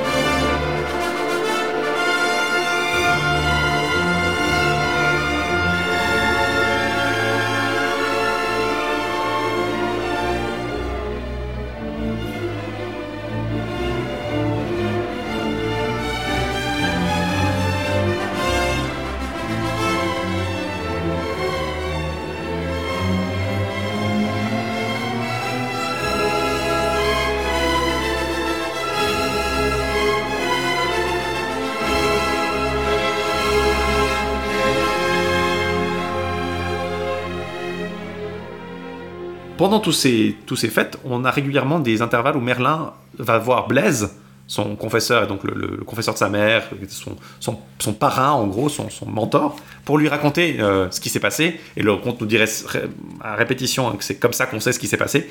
Et aussi faire des prophéties. Et il fait régulièrement des prophéties qui impliquent euh, en fait, Gallo. Il y a beaucoup de prophéties où il mentionne un lion couronné qui est attaqué par un lion qui n'est pas couronné, mais qui a sous lui des lionceaux couronnés. Donc c'est clairement assez, assez clairement Gallo, qui n'est pas couronné lui-même, mais qui a rassemblé euh, de, nombreux rois sous sa bannière, qui essaie de se battre contre, contre le roi Arthur, qui est l'autre lion couronné. Et euh, le léopard de Gaulle, hein, donc ça c'est le lé- léopard sans, couronne, c'est euh, c'est en fait Lancelot vient pour soit les réconcilier, soit aider le lion à la couronne.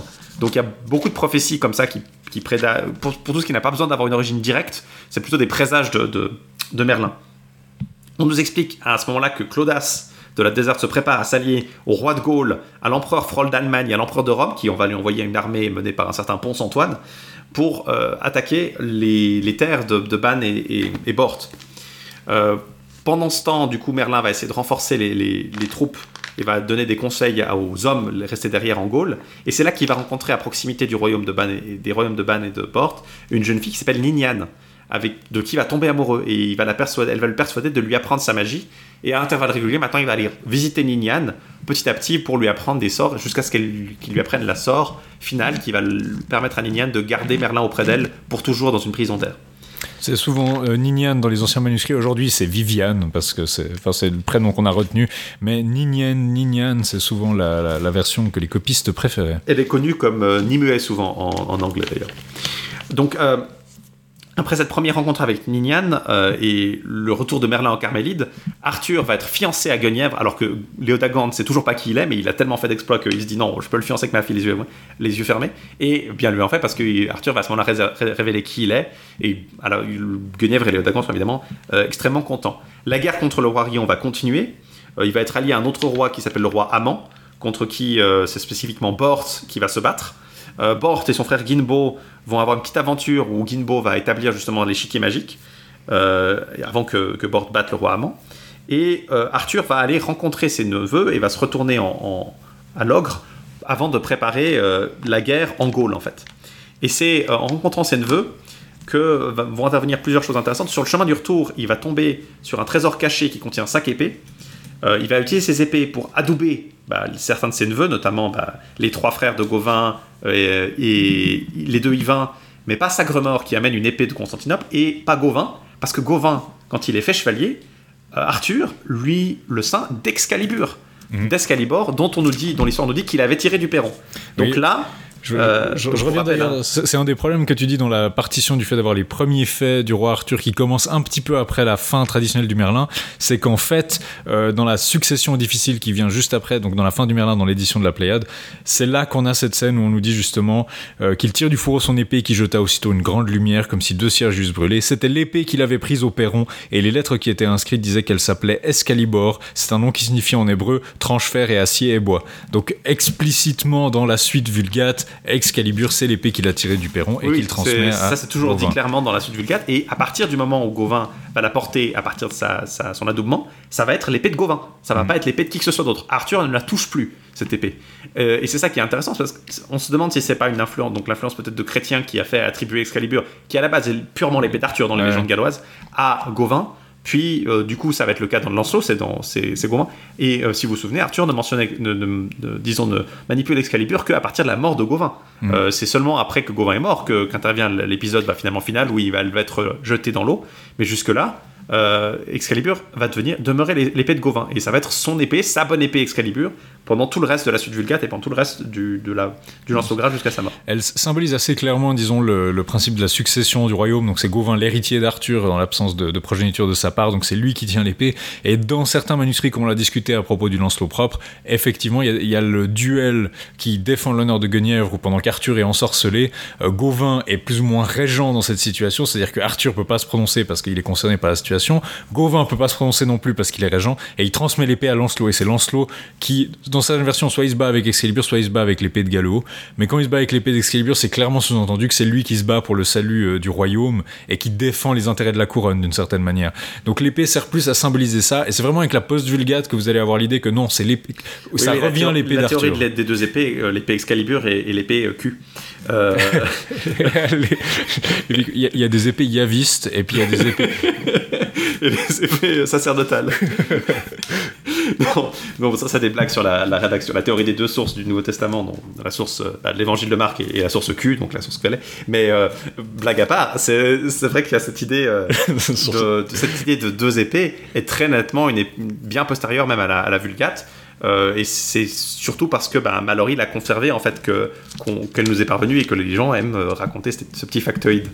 Oui. Mais c'est c'est- ça pour le coup j'ai bah, c'est un oui techniquement c'est vrai chez Mallory euh, Ouais, il a vrai, deux épées. c'est vrai dans une version. Je suis pas sûr que tu puisses dire universellement ah Arthur en fait a toujours eu deux épées. Non c'est c'est c'est beaucoup moins sûr que pour le coup la théorie des deux sources du Nouveau Testament.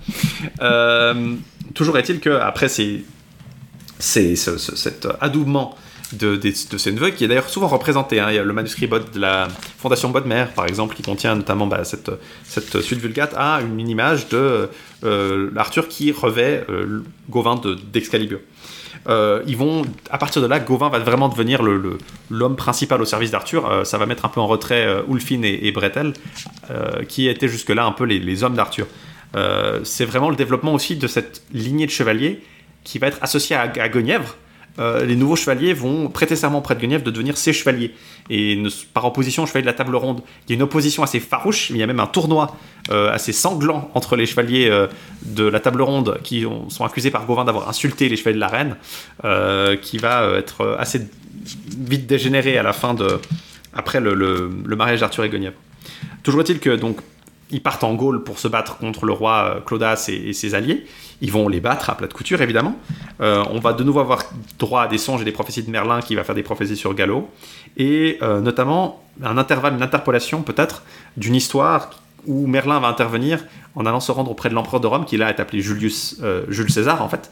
C'est clairement pas Jules César, euh, ça peut pas l'être. euh, Et c'est, mais c'est un empereur différent de celui qui sera interviendra à la fin du récit. Euh, on va nous raconter l'histoire de Grisandol. Grisandol, en fait, c'est une, c'est, le nom que prend une jeune fille de la cour du roi Froll d'Allemagne qui a été, en fait, Froll l'avait chassée, elle et sa famille, du, pouvoir allemand, et elle va se réfugier déguisée en garçon à la cour de l'empereur.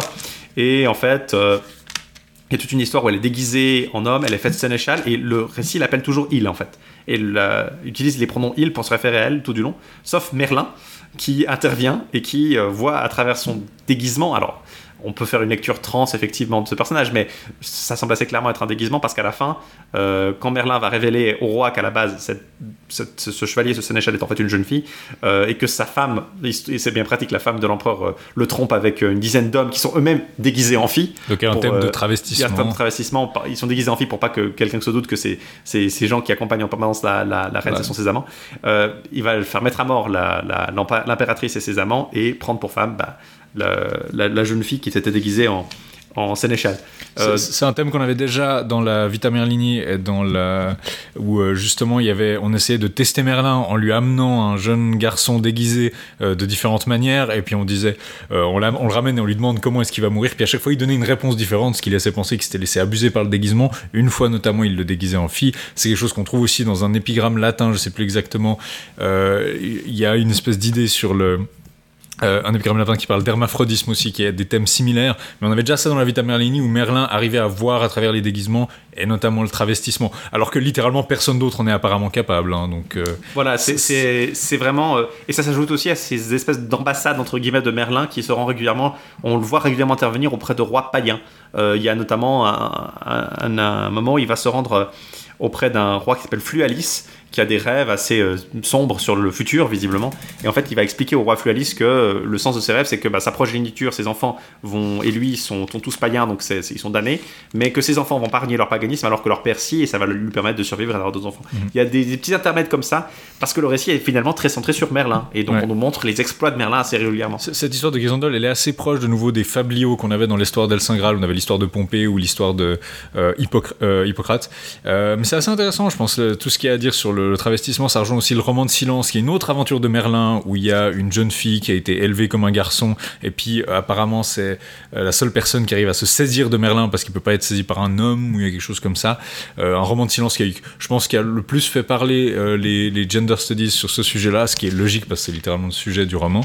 Mais pour le coup, Mais- ça, ça serait un sujet intéressant d'étudier cette, Oui, cette, parce y ce a- passage-là, mais on peut pas vraiment le faire parce qu'il n'est pas tellement édité ce texte. Non, il y, a- il y a aussi ce. bah, par exemple, exemple, typiquement, on nous dit que de crainte que la barbe ne pousse à ses douze lieutenants, bah justement, l'impératrice euh, leur fait appliquer des onguents de chaud et d'or piment dissous et bouillis dans du pissa. Donc il y a vraiment une espèce de, logique de la, la pharmaceutique qui est impliquée dans leur travestissement. Comment on fait pour qu'ils aient pas euh, de barbe qui leur pousse, en fait, qui est quand même assez intéressante, je pense, pour euh, ce genre de conception et d'idées sur la médecine et les corps. Voilà, peut-être pour finir, en fait, euh, sur le thème de Merlin, justement, je ne l'ai pas précisé hein, pendant les batailles parce que je n'ai pas décrit les batailles outre mesure, mais un élément récurrent de toutes ces batailles, c'est que Merlin y intervient de façon magique. Oui. Il a notamment un oriflamme euh, magique qui permet de euh, battre euh, les barons, puis après les saxons, qui est en fait un, un dragon qui crache du feu, en fait. Oui, je crois qu'il y a Une figure de dragon. C'est dans la bataille de Kerléon, il est en haut d'une tour, puis il leur balance du feu euh, sur la tronche. Ça, c'est pour contre les barons tout au début, mais Tout ça va début. continuer. Le thème va être très récurrent en fait. Euh, après cette, cette histoire de Grisandol, on va assister à une victoire des Saxons à Cambénic contre les euh, troupes des rois euh, alliés. Euh, puis au mariage d'Arthur, qui est donc retourné de Gaule victorieux et qui peut euh, prendre pour épouse Guenièvre. Euh, Guenièvre va être victime d'une tentative d'enlèvement euh, fomentée par certains barons et par, euh, notamment avec l'aide de la fausse Guenièvre, qui vont être battus par Ulfine et, et Bretel de façon assez euh, sanglante, disons. Et c'est là que euh, les combats entre Lot vont, intervenir. Et là, Gauvin va en fait être impliqué dans une bataille contre les troupes de Lot et il va en fait tabasser son père. Il va vraiment le battre à plat de couture et il va lui dire Bon, euh, maintenant, euh, tu faut arrêter avec les bêtises, il faut que tu me rejoignes, moi et mon, euh, et mon oncle. Euh, et du coup, bah, Lot est un peu embêté parce que bon, il, aime bien la rébellion, mais il se dit, euh, ouais, quand même, euh, il y, a, tout un passage où il est très Calimero, il se plaint, il me dit, ah, il m'arrive que des emmerdes depuis que je me suis rebellé contre le roi Arthur. Finalement, peut-être c'est mieux de rejoindre Arthur. Je pourrais voir ma femme qui est restée à l'ogre depuis qu'elle a été sauvée par Gauvin, et puis mes fils. Et donc Arthur, un peu obligé, ferait hommage à Arthur. Et il va être en fait l'outil qui va utiliser Arthur pour semer un peu la dissension et pour essayer de retourner les barons en sa faveur. Euh, Il y a euh, un- donc un long tournoi qui va impliquer euh, les chevaliers de la table ronde contre les chevaliers de la reine, qui va être assez sanglant, au terme duquel, notamment, va y avoir une aventure entre Guillaumard et Morgane. Morgane, donc la sœur de la, sœur d'Arthur, mais aussi la sœur de la mère de Gauvin, évidemment, qui est à la cour d'Arthur et qui va tomber amoureuse d'un chevalier qui s'appelle Guillaumard. Et euh, c'est cette fameuse, c'est parce que la reine Guenièvre en fait met fin à cette relation secrète entre Guillaumard et, et, euh, et Morgane. que Morgane va lui vouer une, une haine à vie en fait, qui est euh, précis- et c'était ça qui était aussi précisé dans euh, le, la, la morte d'Arthur en fait, euh, qui, qui avait cette raison derrière le mort de Arthur que, que, que- que- et dans aussi euh, le Lancelot que Morgane détestait Arthur en fait euh, et Guenièvre à cause de cette, euh, spécialement Guenièvre à cause de cette, euh, disons euh, cette euh, atteinte à sa relation avec euh, Guillaumard. Guillaumard euh, et Morgane étant euh, séparés, ça va être le tour de Lot et de ses fils d'aller mener une ambassade contre les, envers les rois rebelles. Et ils vont avoir un long périple qui va être notamment marqué par des incidents entre les frères de Gauvin. Euh, Il y a des. Gaëriette notamment est beaucoup provoqué Agravin. Donc il y a une scène où Agravin est en train de tabasser un de ses frères avec un bâton. Et en fait, le, le, le- le récit décrit le bâton qui se raccourcit à chaque fois qu'il donne un coup. Casse. Il y a des moments assez violents où Agravin est un peu. Et puis tu sens que Lot, il peut rien faire. En fait, Lot, c'est le père un peu distant. Et que c'est Gauvin qui doit ramener l'ordre parmi ses frères. Euh, ils vont arriver à. Après euh, plusieurs victoires contre les, les Saxons, euh, ils vont avoir un petit intermède où euh, ils vont être rejoints par Élisère, qui est le fils du roi Pélès, donc le frère d'Hélène. Euh, on l'a, il est mentionné plus tard hein, dans la caisse. Euh, Élisère veut être le, l'écuyer de Gauvin en fait, Mhm. et donc il va se mettre au service de Gauvin. Ils vont avoir d'autres victoires contre les Saxons. Euh, et ils vont, euh, alors ils vont avoir des petites aventures. Gauvin va sauver une damoiselle. Ils vont battre finalement les Saxons à, à Cambénic, donc les barons vont réussir à avoir un petit peu de, de, de répit. Et Arthur et en fait ils vont ils vont ils vont pouvoir euh, faire leur ambassade et convaincre les barons, en tout cas dans l'inter- l'intervalle, même si les barons sont pas super chauds pour faire la paix avec Arthur et ils trouvent que Lot est un peu un traître quand même, d'où peut-être la réputation que Lot a d'être un traître euh, invétéré. Alors que pour le coup, après avoir rejoint Arthur, il, il va rester à son service toute la vie. Hein. C'est pas comme dans euh, Camelot, mais peut-être l'idée que Lot est un peu fan de traîtrise vient de là Versatile. et, euh, assez versatile en tout cas comme personnage effectivement.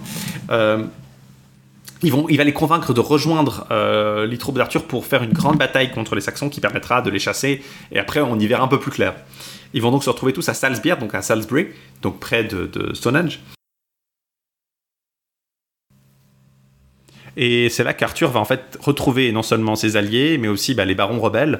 Et ils vont finalement un peu négocier euh, un compromis, notamment avec, euh, Merlin, pour euh, d'abord avoir l'aide des, barons dans l'immédiat, puis après la défaite des Saxons, en fait, ils vont finir par se rallier assez naturellement parce qu'ils savent qu'ils n'ont pas tellement de choix, en fait. Euh, ils vont battre les Saxons d'abord à Salzbière, puis euh, ils vont les pousser jusqu'à Clarence, qui va être la victoire un peu finale contre les Saxons, qui va permettre de les chasser, et qui va faire euh, une réunion entre euh, les euh, entre les, hommes de, de- de- de- des barons rebelles et ceux d'Arthur. Euh, il y aura euh, donc avant euh, une péripétie finale, mais vu que la Bretagne est pacifiée euh, à la fois des rebelles et des Saxons, euh, finalement les rois Ban et euh, le roi, les, rois Ban et Bort vont pouvoir rentrer, non sans auparavant faire halte dans un château chez le seigneur des Mares ou chez le seigneur des Marais, où Merlin va faire, qui accompagne les rois, va en fait ensorceler le roi Ban pour qu'il couche avec la fille du, du seigneur des Marais, qui est tombée amoureuse en fait de lui, euh, pour engendrer euh, Hector des Mares, qui est le, le demi-frère de Lancelot. Et puis tout le château est plongé dans une espèce d'enchantement. Ouais, il plonge le château dans une espèce de sommeil profond. Il Mhm. se lève, il a l'apparence d'un jeune homme de 15 ans, donc hein. Euh, ça doit être assez flippant. Il a- il- son sourire nous est décrit comme un peu ambigu, donc c'est assez. euh, il se lève, il va chercher la demoiselle qui est la seule à pas dormir et il l'amène au lit du banc pendant que les deux bah, font leur. C'est- voilà, ce- ce- Là, tu dis que c'est Hector des Mares, mais en fait, euh, Antoine, il s'agit de Hector des Morts. Oui. Et en réalité, euh, il s'agit d'un d'un seigneur d'Afrique du Nord qui. euh, Ça, c'est plutôt inspiré par Parsifal, j'ai l'impression. hein. le, le roi euh, qui fait un demi-frère au héros. euh. Non, là, pour le coup, c'est euh, vraiment euh, une explication parce que, en fait, on a l'impression que l'auteur ne savait pas trop comment faire en sorte que Ban ait un fils avant d'avoir Lancelot. euh, alors qu'il est censé ce- être. euh, que ce soit pas trop de sa faute non voilà, c'est ça. Alors que les autres, euh, ben, parce qu'Hector Desmar est positif, donc il peut pas être vraiment né d'un adultère ou de quelque chose comme ça. On, on remarque, le fils d'Arthur et de Lysanor, Lohot, est né dans une situation un peu ambiguë. Elle est veuve, lui, il n'est pas encore marié. Ouais. Alors certes, t'es pas dans les liens du mariage, mais c'est pas trop euh, mauvais. Alors que, contrairement à ça, bah, Arthur viole sa sœur pour euh, faire naître euh, Mordred, et Léodagan bah, viole la femme de son sénéchal et donne naissance à, la fausse Guenièvre. Le, de retour dans leur pays, euh, ça va pas être, ils vont pas être éloignés pour bien longtemps parce que le roi Rion des Îles va mener. euh, Rion des Îles hein, euh, est un géant. Il précisait, il veut la barbe d'Arthur, donc on peut penser que c'est le personnage assez similaire qui est intervenu dans le, Tristan. hein. on en avait parlé dans notre épisode sur Tristan, sur la fin où Tristan va justement se battre contre ce géant. Euh, le roi Rion des Îles va être finalement battu après une longue, euh, une longue euh, guerre à nouveau hein, contre ce, personnage qui voulait se venger de sa défaite contre Arthur et Léodagan. Et ça va être la pacification finale de l'île de Bretagne, mais non sans que une nouvelle menace arrive. Et là, c'est là que le récit vire purement dans le, le récit d'Oise, puisque la menace qui arrive, c'est celle des Romains, qui euh, ont été un peu euh, courroucés, disons, de la défaite de Ponce-Antoine avec les- la coalition européenne contre Arthur euh, menée par Clodas. euh, puisqu'ils décident de récupérer finalement euh, toute la Gaule et surtout euh, de, de rendre, de remettre Arthur sur le droit chemin du bon tributaire romain.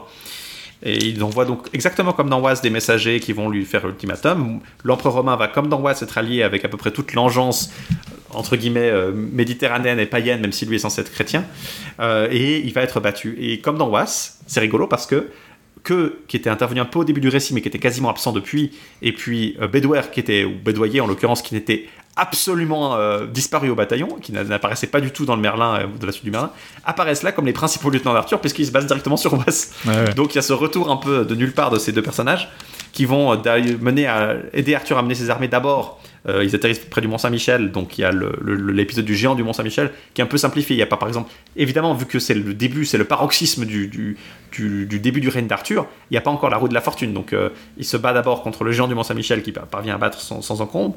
Il va mener sa guerre contre les Romains qui vont être de nouveau, hein, comme on le verra après dans la mort de Arthur, très facilement battus, avant de finalement euh, revenir sur leurs pas. Euh, il passe par la région du lac de Lausanne.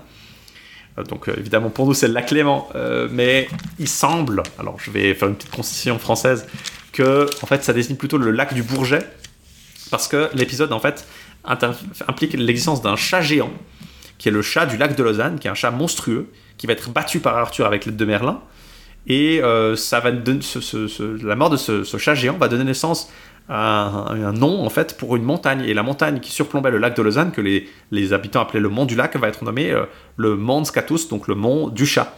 Et il se trouve qu'il y a un lac qui est surplombé par une dent du chat euh, dans les Alpes.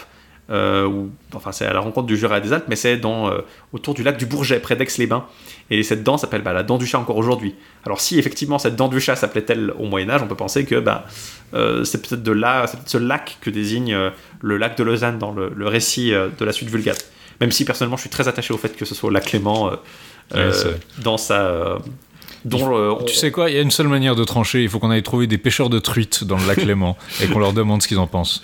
Euh, et du coup, après la défaite, du, du- enfin, la victoire contre le chat de Lausanne, euh, ils vont pouvoir euh, rencontrer, ils vont pouvoir s'en retourner en Bretagne, où ben, ils, ils vont pour faire leurs adieux finalement à Merlin, qui va pour la dernière fois leur dire voilà je pars, mais cette fois-ci je ne reviendrai pas. Et il va là apprendre après plusieurs, euh, il avait fait déjà plusieurs séjours chez Ninian où il lui avait appris des sorts. Là, il lui a notamment euh, pendant plusieurs euh, rencontres, il lui a appris un sort qu'elle est censée faire entre les jambes d'un homme pour que celui-ci ne puisse pas coucher avec elle. En fait, Merlin semble être intéressé par l'idée de connaître charnellement euh, qui est très jeune, hein, qui a genre 12 ou 13 ans. Donc c'est assez, assez glauque. hein. Et il lui apprend un sort qui fait que dès qu'il a envie de coucher avec elle, elle lui fait le- le- un geste magique, puis- où elle lui met un coussin entre les jambes aussi, suivant comment, et euh, il peut plus coucher avec elle. Et donc en plus de ça, il va lui apprendre un sort qui lui permettra de l'enserrer définitivement dans une prison d'air, et bah, elle va le faire. Euh, elle va le- le- l'endormir, le, le mettre un coussin entre les jambes pour qu'il couche pas avec elle, et elle va l'entourer de sa guimpe et créer un sort qui lui l'enferme définitivement dans une prison d'air. Un épisode final va intervenir, qui va lui aussi être un peu magique. Euh, un chevalier nain nommé Enadin qui avait été, euh, qui avait été euh, en fait euh, ab- adoubé. La demoiselle qui accompagnait le chevalier nain avait demandé à Arthur une faveur et la faveur c'était de faire adouber ce chevalier nain. Et Arthur y avait accédé, il voyait pas forcément d'encombre, même si c'était un peu ridicule. Oh, Qu'est-ce qu'il est laid ce nain? Et en fait, ce nain n'en est pas un. Il, avait été ensorcelé par une jeune fille qu'il avait rejetée. Et il va intervenir un épisode où il va se battre farouchement contre cinq chevaliers plus grands que lui. Il va réussir à les battre. Et en fait, en essayant de l'aider, euh, il va rencontrer Gauvin, euh, qui, voulait l'aider au début, qui va apprendre euh, qui il était. Et en fait, après l'avoir, avant de le croiser, Gauvin avait rencontré une demoiselle dans un bois et il ne l'avait pas salué. Et du coup, au moment où il croise le chevalier nain, Gauvin devient un nain à son tour, alors que le, le chevalier nain est libéré de sa malédiction et redevient le chevalier, le beau jeune homme qu'il était. Et alors que Gauvin est transformé en nain. Et donc on va voir pendant quelques pages les aventures de Gauvin, chevalier nain, qui va se battre à plusieurs reprises contre des, des- vilains, qui va être euh, victime de cet ensorcellement, qui sait pas trop comment s'en sortir, et qui va finalement re- retomber à Brocéliande, où il va entendre une voix. Et il entend en fait la voix de Merlin, qui, qui ne peut pas voir parce que Merlin est prisonnier. Il va faire, Merlin va faire ses derniers adieux à Gauvin et il va lui raconter son histoire, comme ça, pour qu'il raconte après à Arthur ce qu'il est advenu de Merlin. Euh, et il va lui donner euh, une solution. Il faut qu'il recroise la demoiselle et qu'il la salue ce coup-ci. Et c'est ce qu'il va faire. Il va recroiser la demoiselle dans la forêt où il l'avait croisée la première fois. Il va la saluer et il va se retrouver changé bah, en, un homme normal, enfin un homme de grande taille, quoi, l'homme euh, qu'il était avant. Euh, et il va euh, dorénavant faire le vœu de toujours saluer, de toujours être courtois avec les jeunes filles qu'il va croiser dorénavant. Donc c'est un peu cette racine aussi de Gauvin, beau parleur et gentil avec les dames, qui est issue de cette mauvaise expérience qu'il a eue. Et sur ces entrefaites, après les aventures de Gauvin euh, transformées, euh, on, nous ra- on nous fait revenir au royaume de, de Benoïc, où on nous raconte, bah voilà, euh, c'est là que va intervenir la prise de Benoïc par Clodas, et euh, que va commencer le roman qui commence ainsi, En la marche de Gaulle. Qui est donc le Et, début euh, du Lancelot. Voilà, Euh, il va raconter. et c'est là que va intervenir notamment justement cette, cette espèce de variante entre les deux grandes rédactions, puisque la rédaction bêta, donc celle qui est du, du manuscrit de Bonn, euh, fait survivre Farien, alors que la première version alpha euh, va, euh, va euh, le, le, le, Le faire le mourir. faire mourir en fait avant que avant qu'il puisse euh, aider Lancelot dans le, le Lancelot. Et on nous raconte effectivement la naissance des euh, deux enfants euh, de, de Bort et du fils de Ban, euh, Galad, qui sera nommé Lancelot. Euh, et c'est là qu'en fait va s'ouvrir littéralement le Lancelot. On, on- on intervient euh, directement. Donc en fait, cette- cette- ce récit va couvrir, va permettre en fait à l'intégrale de, de la, du Lancelot Graal de couvrir vraiment tout le règne d'Arthur, de sa naissance, de son couronnement, jusqu'à vraiment sa mort. Mhm. Euh, et avec ce, ce long intermède, qui est très long et qui est là, euh, là encore, je vous ai fait la version courte, hein, c'est, euh, je l'ai très résumé, et en plus la rédaction bêta est la rédaction la plus courte des deux, comparé à la rédaction alpha qui est apparemment, apparemment entre 30 et 40% plus longue. Ouais. Donc c'est un texte énorme qui raconte effectivement des batailles à répétition et à foison. Si vous aimez analyser les récits de bataille dans la littérature arthurienne, c'est vraiment euh, fait pour vous. C'est dommage qu'il soit pas plus édité, j'ai envie de dire, ce coup-ci. Il est plus intéressant qu'il est pareil. Il y a des thèmes qui, qui sont euh, vraiment assez intéressants, je trouve. Notamment bah, le, cette idée que les fils de, de- des, des neveux, les fils des, beaux-frères d'Arthur vont rejoindre Arthur en fait malgré leur père. Euh, ils vont mener un peu euh, un effort de réconciliation. Je le trouvais assez intéressant par exemple. Non, l'opposition entre la jeune table ronde et l'ancienne table ronde qui est intéressante. Il y a le- les, discours justement de ces espèces de petits fabliaux ou petits épisodes de, travestissement. Il y a les aventures un peu magiques de Merlin. Il y a le fait qu'il utilise ce côté un peu high fantasy où il va utiliser de la magie pendant les batailles pour donner de la suprématie à Arthur. Il prend vraiment ce rôle où il aide. où on a vraiment gardé la version très. La suite Vulgate a quand même eu un impact sur la façon dont on pense à la, à la légende arthurienne, même si on l'a eu d'une manière assez distillée sur euh, quelle est la place de Merlin, son enserrement par euh, Ninian, qui est justement cette histoire bizarre. Puis donc c'est difficile à dire est-ce que c'est parce qu'il y a aussi une scène dedans où sous la commande de Nassien justement les, les deux tables rondes font le serment de toujours secourir les demoiselles en détresse. Puis il y a aussi euh, un débat entre les frères de Gauvin justement sur qu'est-ce que vous faites si vous trouvez une demoiselle euh, Oui, dans je la l'ai forêt. précisé, c'est une des causes de conflit entre Agravin et ses frères, en fait, euh, où Gauvin va demander à Gravin, mais que- qu'est-ce que vous feriez si une- vous voyez une demoiselle euh, euh, effectivement euh, en danger, que- qu'est-ce que vous en feriez? Et Agravin dit en, en somme, oh, bah, bah, j'aurais mon, je ferai ce que je veux avec elle. Gaëriette dit, ah, moi je, ne lui toucherai pas, et puis euh, Gareth dit, Gaëreth dit en somme, ah, je ferai mon affaire avec elle seulement si elle le veut bien, si elle consent. Et même ça, c'est c'est pas assez pour Gauvin qui dit non, non, le seul qui a raison, c'est Gaëriette, on ne fait rien, on est chaste à tout prix. Et c'est une des causes en partie du conflit. On a beaucoup de foreshadowing du, du caractère un peu conflictuel d'Agravin d'ailleurs dans, la, dans, la, dans ce récit. Hein, euh. Mais donc on a aussi ces idées justement sur le fait que ah, il faut secourir les demoiselles en détresse et pas forcément les abuser. Il y a une vision assez négative du viol. Et puis du coup, la relation entre Merlin et Ninian, est-ce que c'est une prolongation de cette idée que finalement Merlin va au-delà de ce qui serait acceptable et puis que c'est un peu glauque et qu'elle a raison de se défendre et puis finalement c'est bien fait pour lui? Ou alors est-ce que c'est plutôt dans la lignée des fabliaux misogynes où c'est oh non encore un grand homme qui tombe à cause de la traîtrerie d'une femme Je pense que les deux lectures se chevauchent un petit peu là-dedans. Les deux, et en même temps, c'est la volonté de Merlin. Merlin sait qu'il ne peut pas résister à Ninian. Il va y retourner. Il y retourne en permanence. Oui, il a ce côté vraiment vu qu'il très. sait, vu qu'il sait ce qui va se passer, il est très euh, résilient finalement. Oh, bon, ben voilà. Ben, en même temps, elle- il est dans une prison d'air, il est pas non plus. euh, il c'est pas non plus il l'image du il Merlin il immobilisé dans, un- ouais. dans une prison de glace. hein. c'est vraiment, euh, il est euh, dans une tour en fait où il est, où seul, où seul Ninian ou Viviane peut venir le voir et il peut, mais il, Non, est- il a l'air d'apprécier ça. C'est il pas. a la liberté de ses moyens à l'intérieur de cette tour. Il veut pas s'en échapper, mais il a euh, quand même, il peut quand même bouger, il peut lire, il peut, il peut vivre et il peut voir sa, sa bien-aimée et vivre avec elle en fait. Euh, Dans son dialogue avec Gauvin, il a l'air plutôt peinard dans, dans son. Il a l'air d'accepter son sort avec sérénité, ce qui n'est pas le cas, je crois, de la post-vulgate où là il se fait écraser par une pierre et c'est un petit peu plus euh, Oui, là, indicatif. Mais là, on est dans, une, dans la version un peu heureuse des deux. Mais je pense quand même qu'il y a une espèce. Ça ça conjugue une espèce d'ambiguïté dans ces. Qu'est-ce qu'on est censé tirer de ce fabliau Parce que, comme dans l'histoire d'El Saint Graal, souvent c'est une morale assez misogyne qu'on est censé tirer, genre, euh, oh bah, vous savez, les femmes elles sont comme ça. Il y a deux, trois laïus comme ça dans la suite vulgate et dans l'histoire d'El Saint Graal. Mais pour le, pour le coup, les suites, la suite Vulgate, à part quelques figures vraiment très négatives, comme la fausse Guenièvre et l'impératrice de Rome, la femme de Jules César, beaucoup de personnages féminins sont présentés assez positivement, Ouais. euh, finalement. C'est ça qui est assez intéressant aussi, même s'ils n'ont pas un grand rôle. hein, euh. Non, c'est intéressant. C'est pas, pas toujours très cohérent, mais justement, il y a beaucoup de choses euh, très intéressantes dans ces textes, malgré leur longueur. Voilà, euh, c'est difficile. de- effectivement, on vous a fait pratiquement euh, deux heures et demie, de, deux heures quart de, de texte sur ces deux, euh, deux récits. On va peut-être faire une petite pause musicale avant de, de venir pour finir pour vous parler, euh, de faire ce petit bilan de, de la, du Lance le Graal, de la Vulgate. Oui, à tout Euh, de suite. À tout de suite.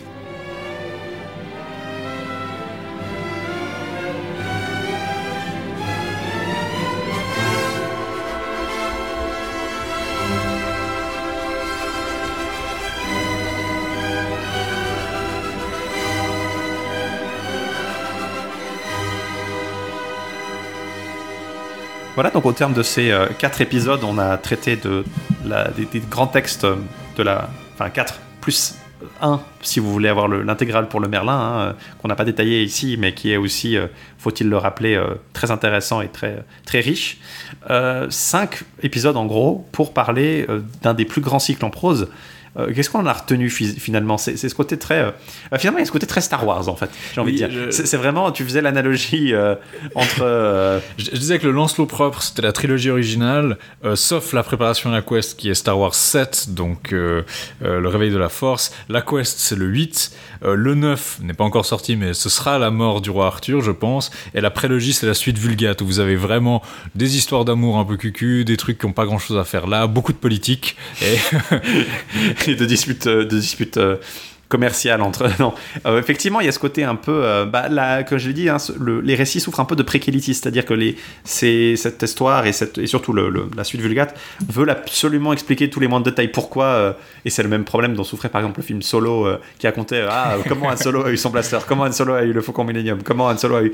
Ce côté très. euh, il faut voilà. expliquer chaque détail. Il On faut est le à- mettre en contexte. Et au lieu de, de donner des origines un peu globales ou, euh, disons, philosophiquement euh, dans la lignée, on préfère avoir une lignée très euh, un fait, euh, du coup, une origine. Ce qui est dommage.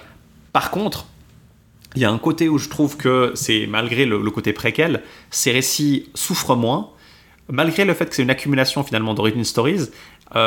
Ils ont un but, ils, sont, ils ont une cohérence narrative. Alors, c'est peut-être pas aussi net que par exemple La mort, le roi Arthur ou La caisse d'El Saint Graal qui sont pour le coup très concentrés sur leur but final, mais ces deux récits, à la fois l'histoire d'El Saint Graal et la, suite vulgate du Merlin, euh, ont des paramètres bien délimités.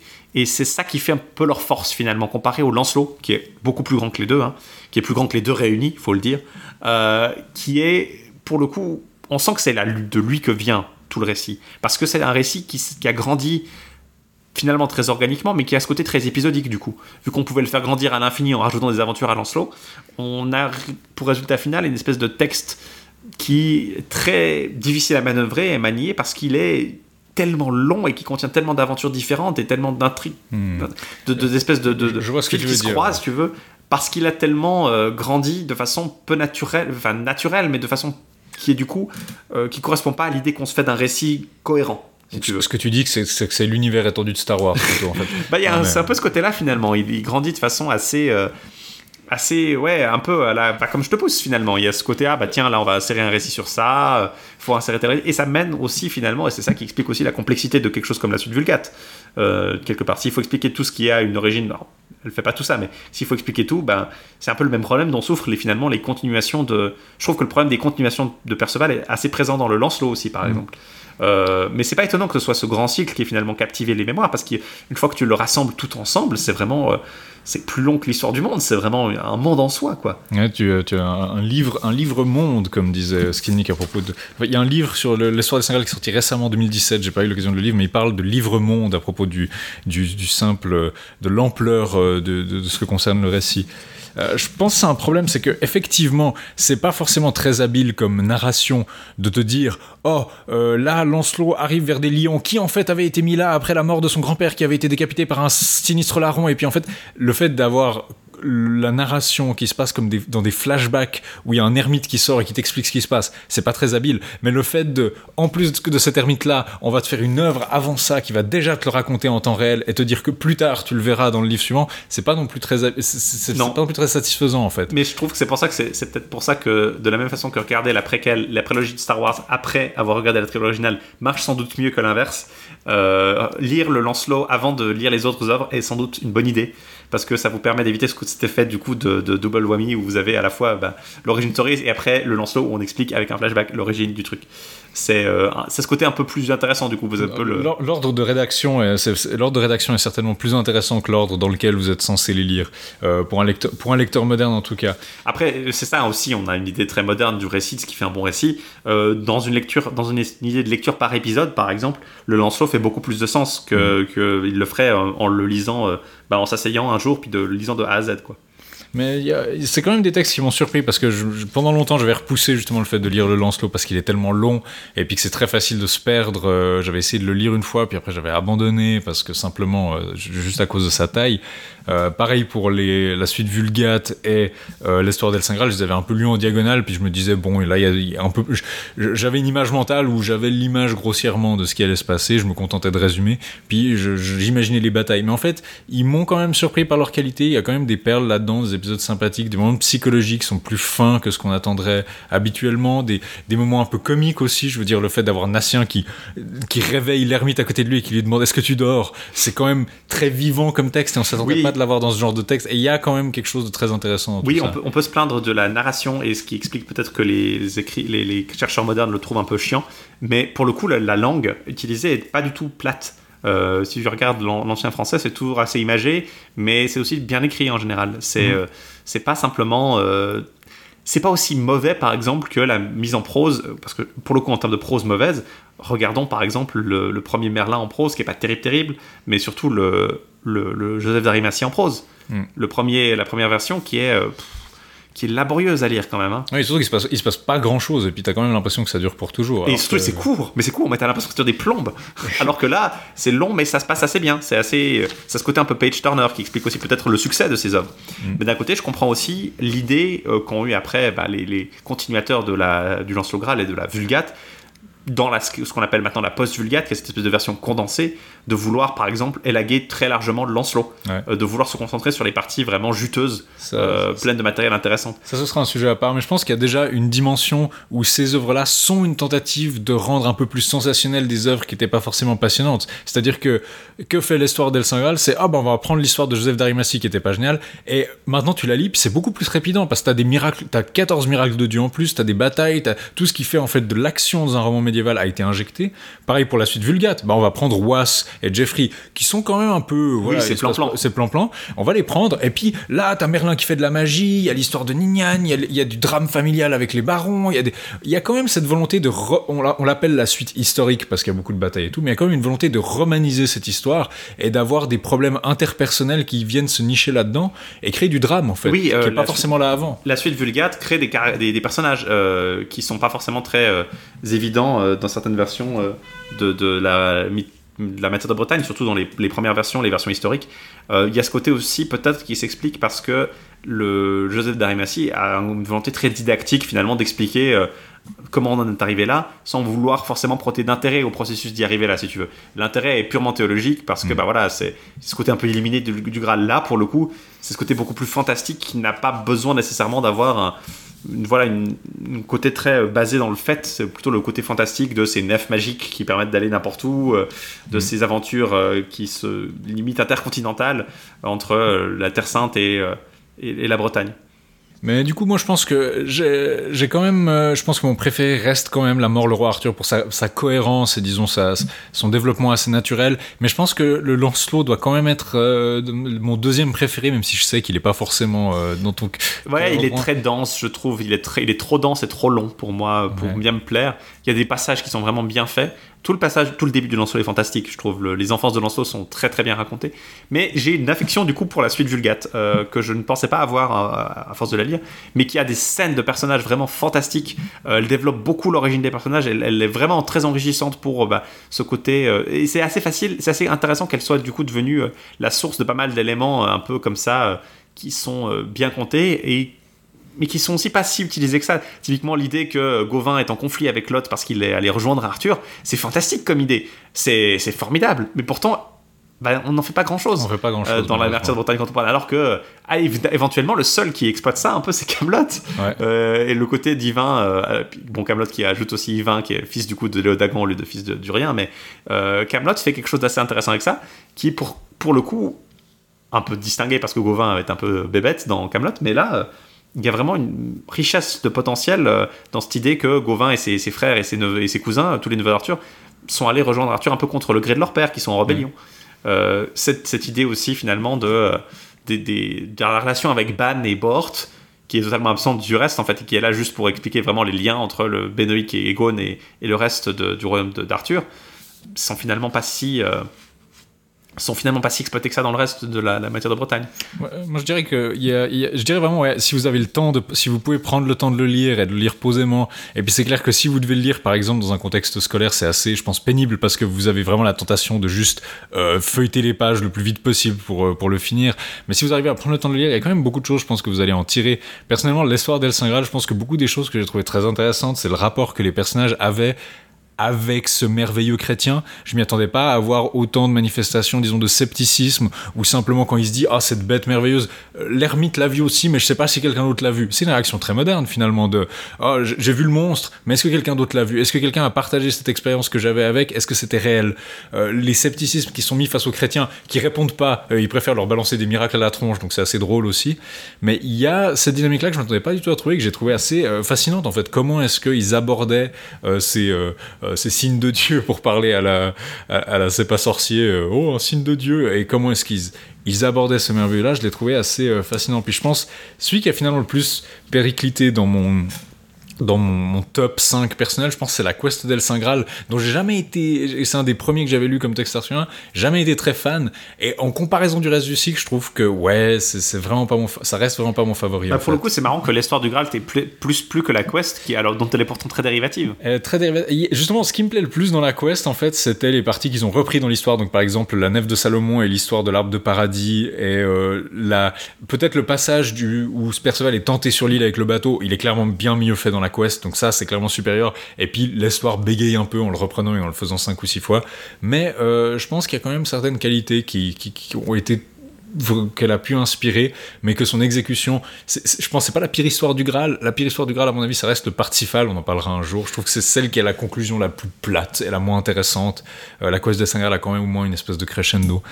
Euh, mais ouais, euh, c'était la fin du lance Graal. On se sent un petit peu vide après, oui, c'est ça. Euh, je dirais, à part ça, si vous voulez vous faire un projet de vacances d'été, par exemple, vous vous dites, ah tiens, je vais lire tout le lance ne vous dites pas, je vais lire toute la mythologie arthurienne parce que si, c'est pas si, vous, si vous, avez déjà fait votre déclaration d'impôt en avance et que vous cherchez d'autres choses trépidantes à faire, pourquoi Non, mais ça peut être intéressant à lire. Je pense pas que ça doit se lire comme un je pense pas que vous pourriez lire ça comme vous le disiez, par exemple, je sais pas moi, Le Seigneur des Anneaux ou Game of Thrones ou un truc comme ça. C'est vraiment un projet de relecture qui doit se faire lentement. C'est comme on relit Proust en fait. Bon, ça, moi je lis Game of Thrones un peu de la même manière. Hein. Je veux dire, les livres de Game of Thrones. Ah non, Game of Thrones, moi quand j'ai commencé, bon, j'avais en même temps j'avais 13 ans, donc qu'est-ce que je savais de ce qui était bon. Mais euh, j'ai lu ça de façon très. Euh, très très expéditive alors que pour le coup ça je lirais euh, je lis ça comme je lirais Proust par exemple tu vois la, la, la, Vulgate c'est vraiment un truc très long très Mm, qui fait beaucoup de méandres et qui vaut la peine d'être lu relativement lentement, aussi de par sa nature assez épisodique finalement. Mm.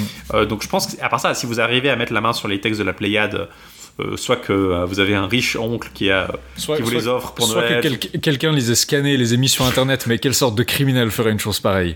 Quelle sorte de criminel n'aurait aucun respect pour suggérer ça à nos, à nos auditeurs euh, respectueux. Non, mais franchement, si vous tombez sur un, voilà, un oncle qui a une collection complète de la Pléiade, ou vous avez simplement accès à une bibliothèque, bêtement, prenez-les. franchement, c'est la traduction n'est pas horrible du point de vue scientifique, c'est là où il pêche. Franchement, euh, c'est des mauvaises éditions critiques, je trouve. C'est en termes d'utilisation, en termes de référencement, c'est pas pratique. On soutient le camarade Traxler dans son le entreprise. Va...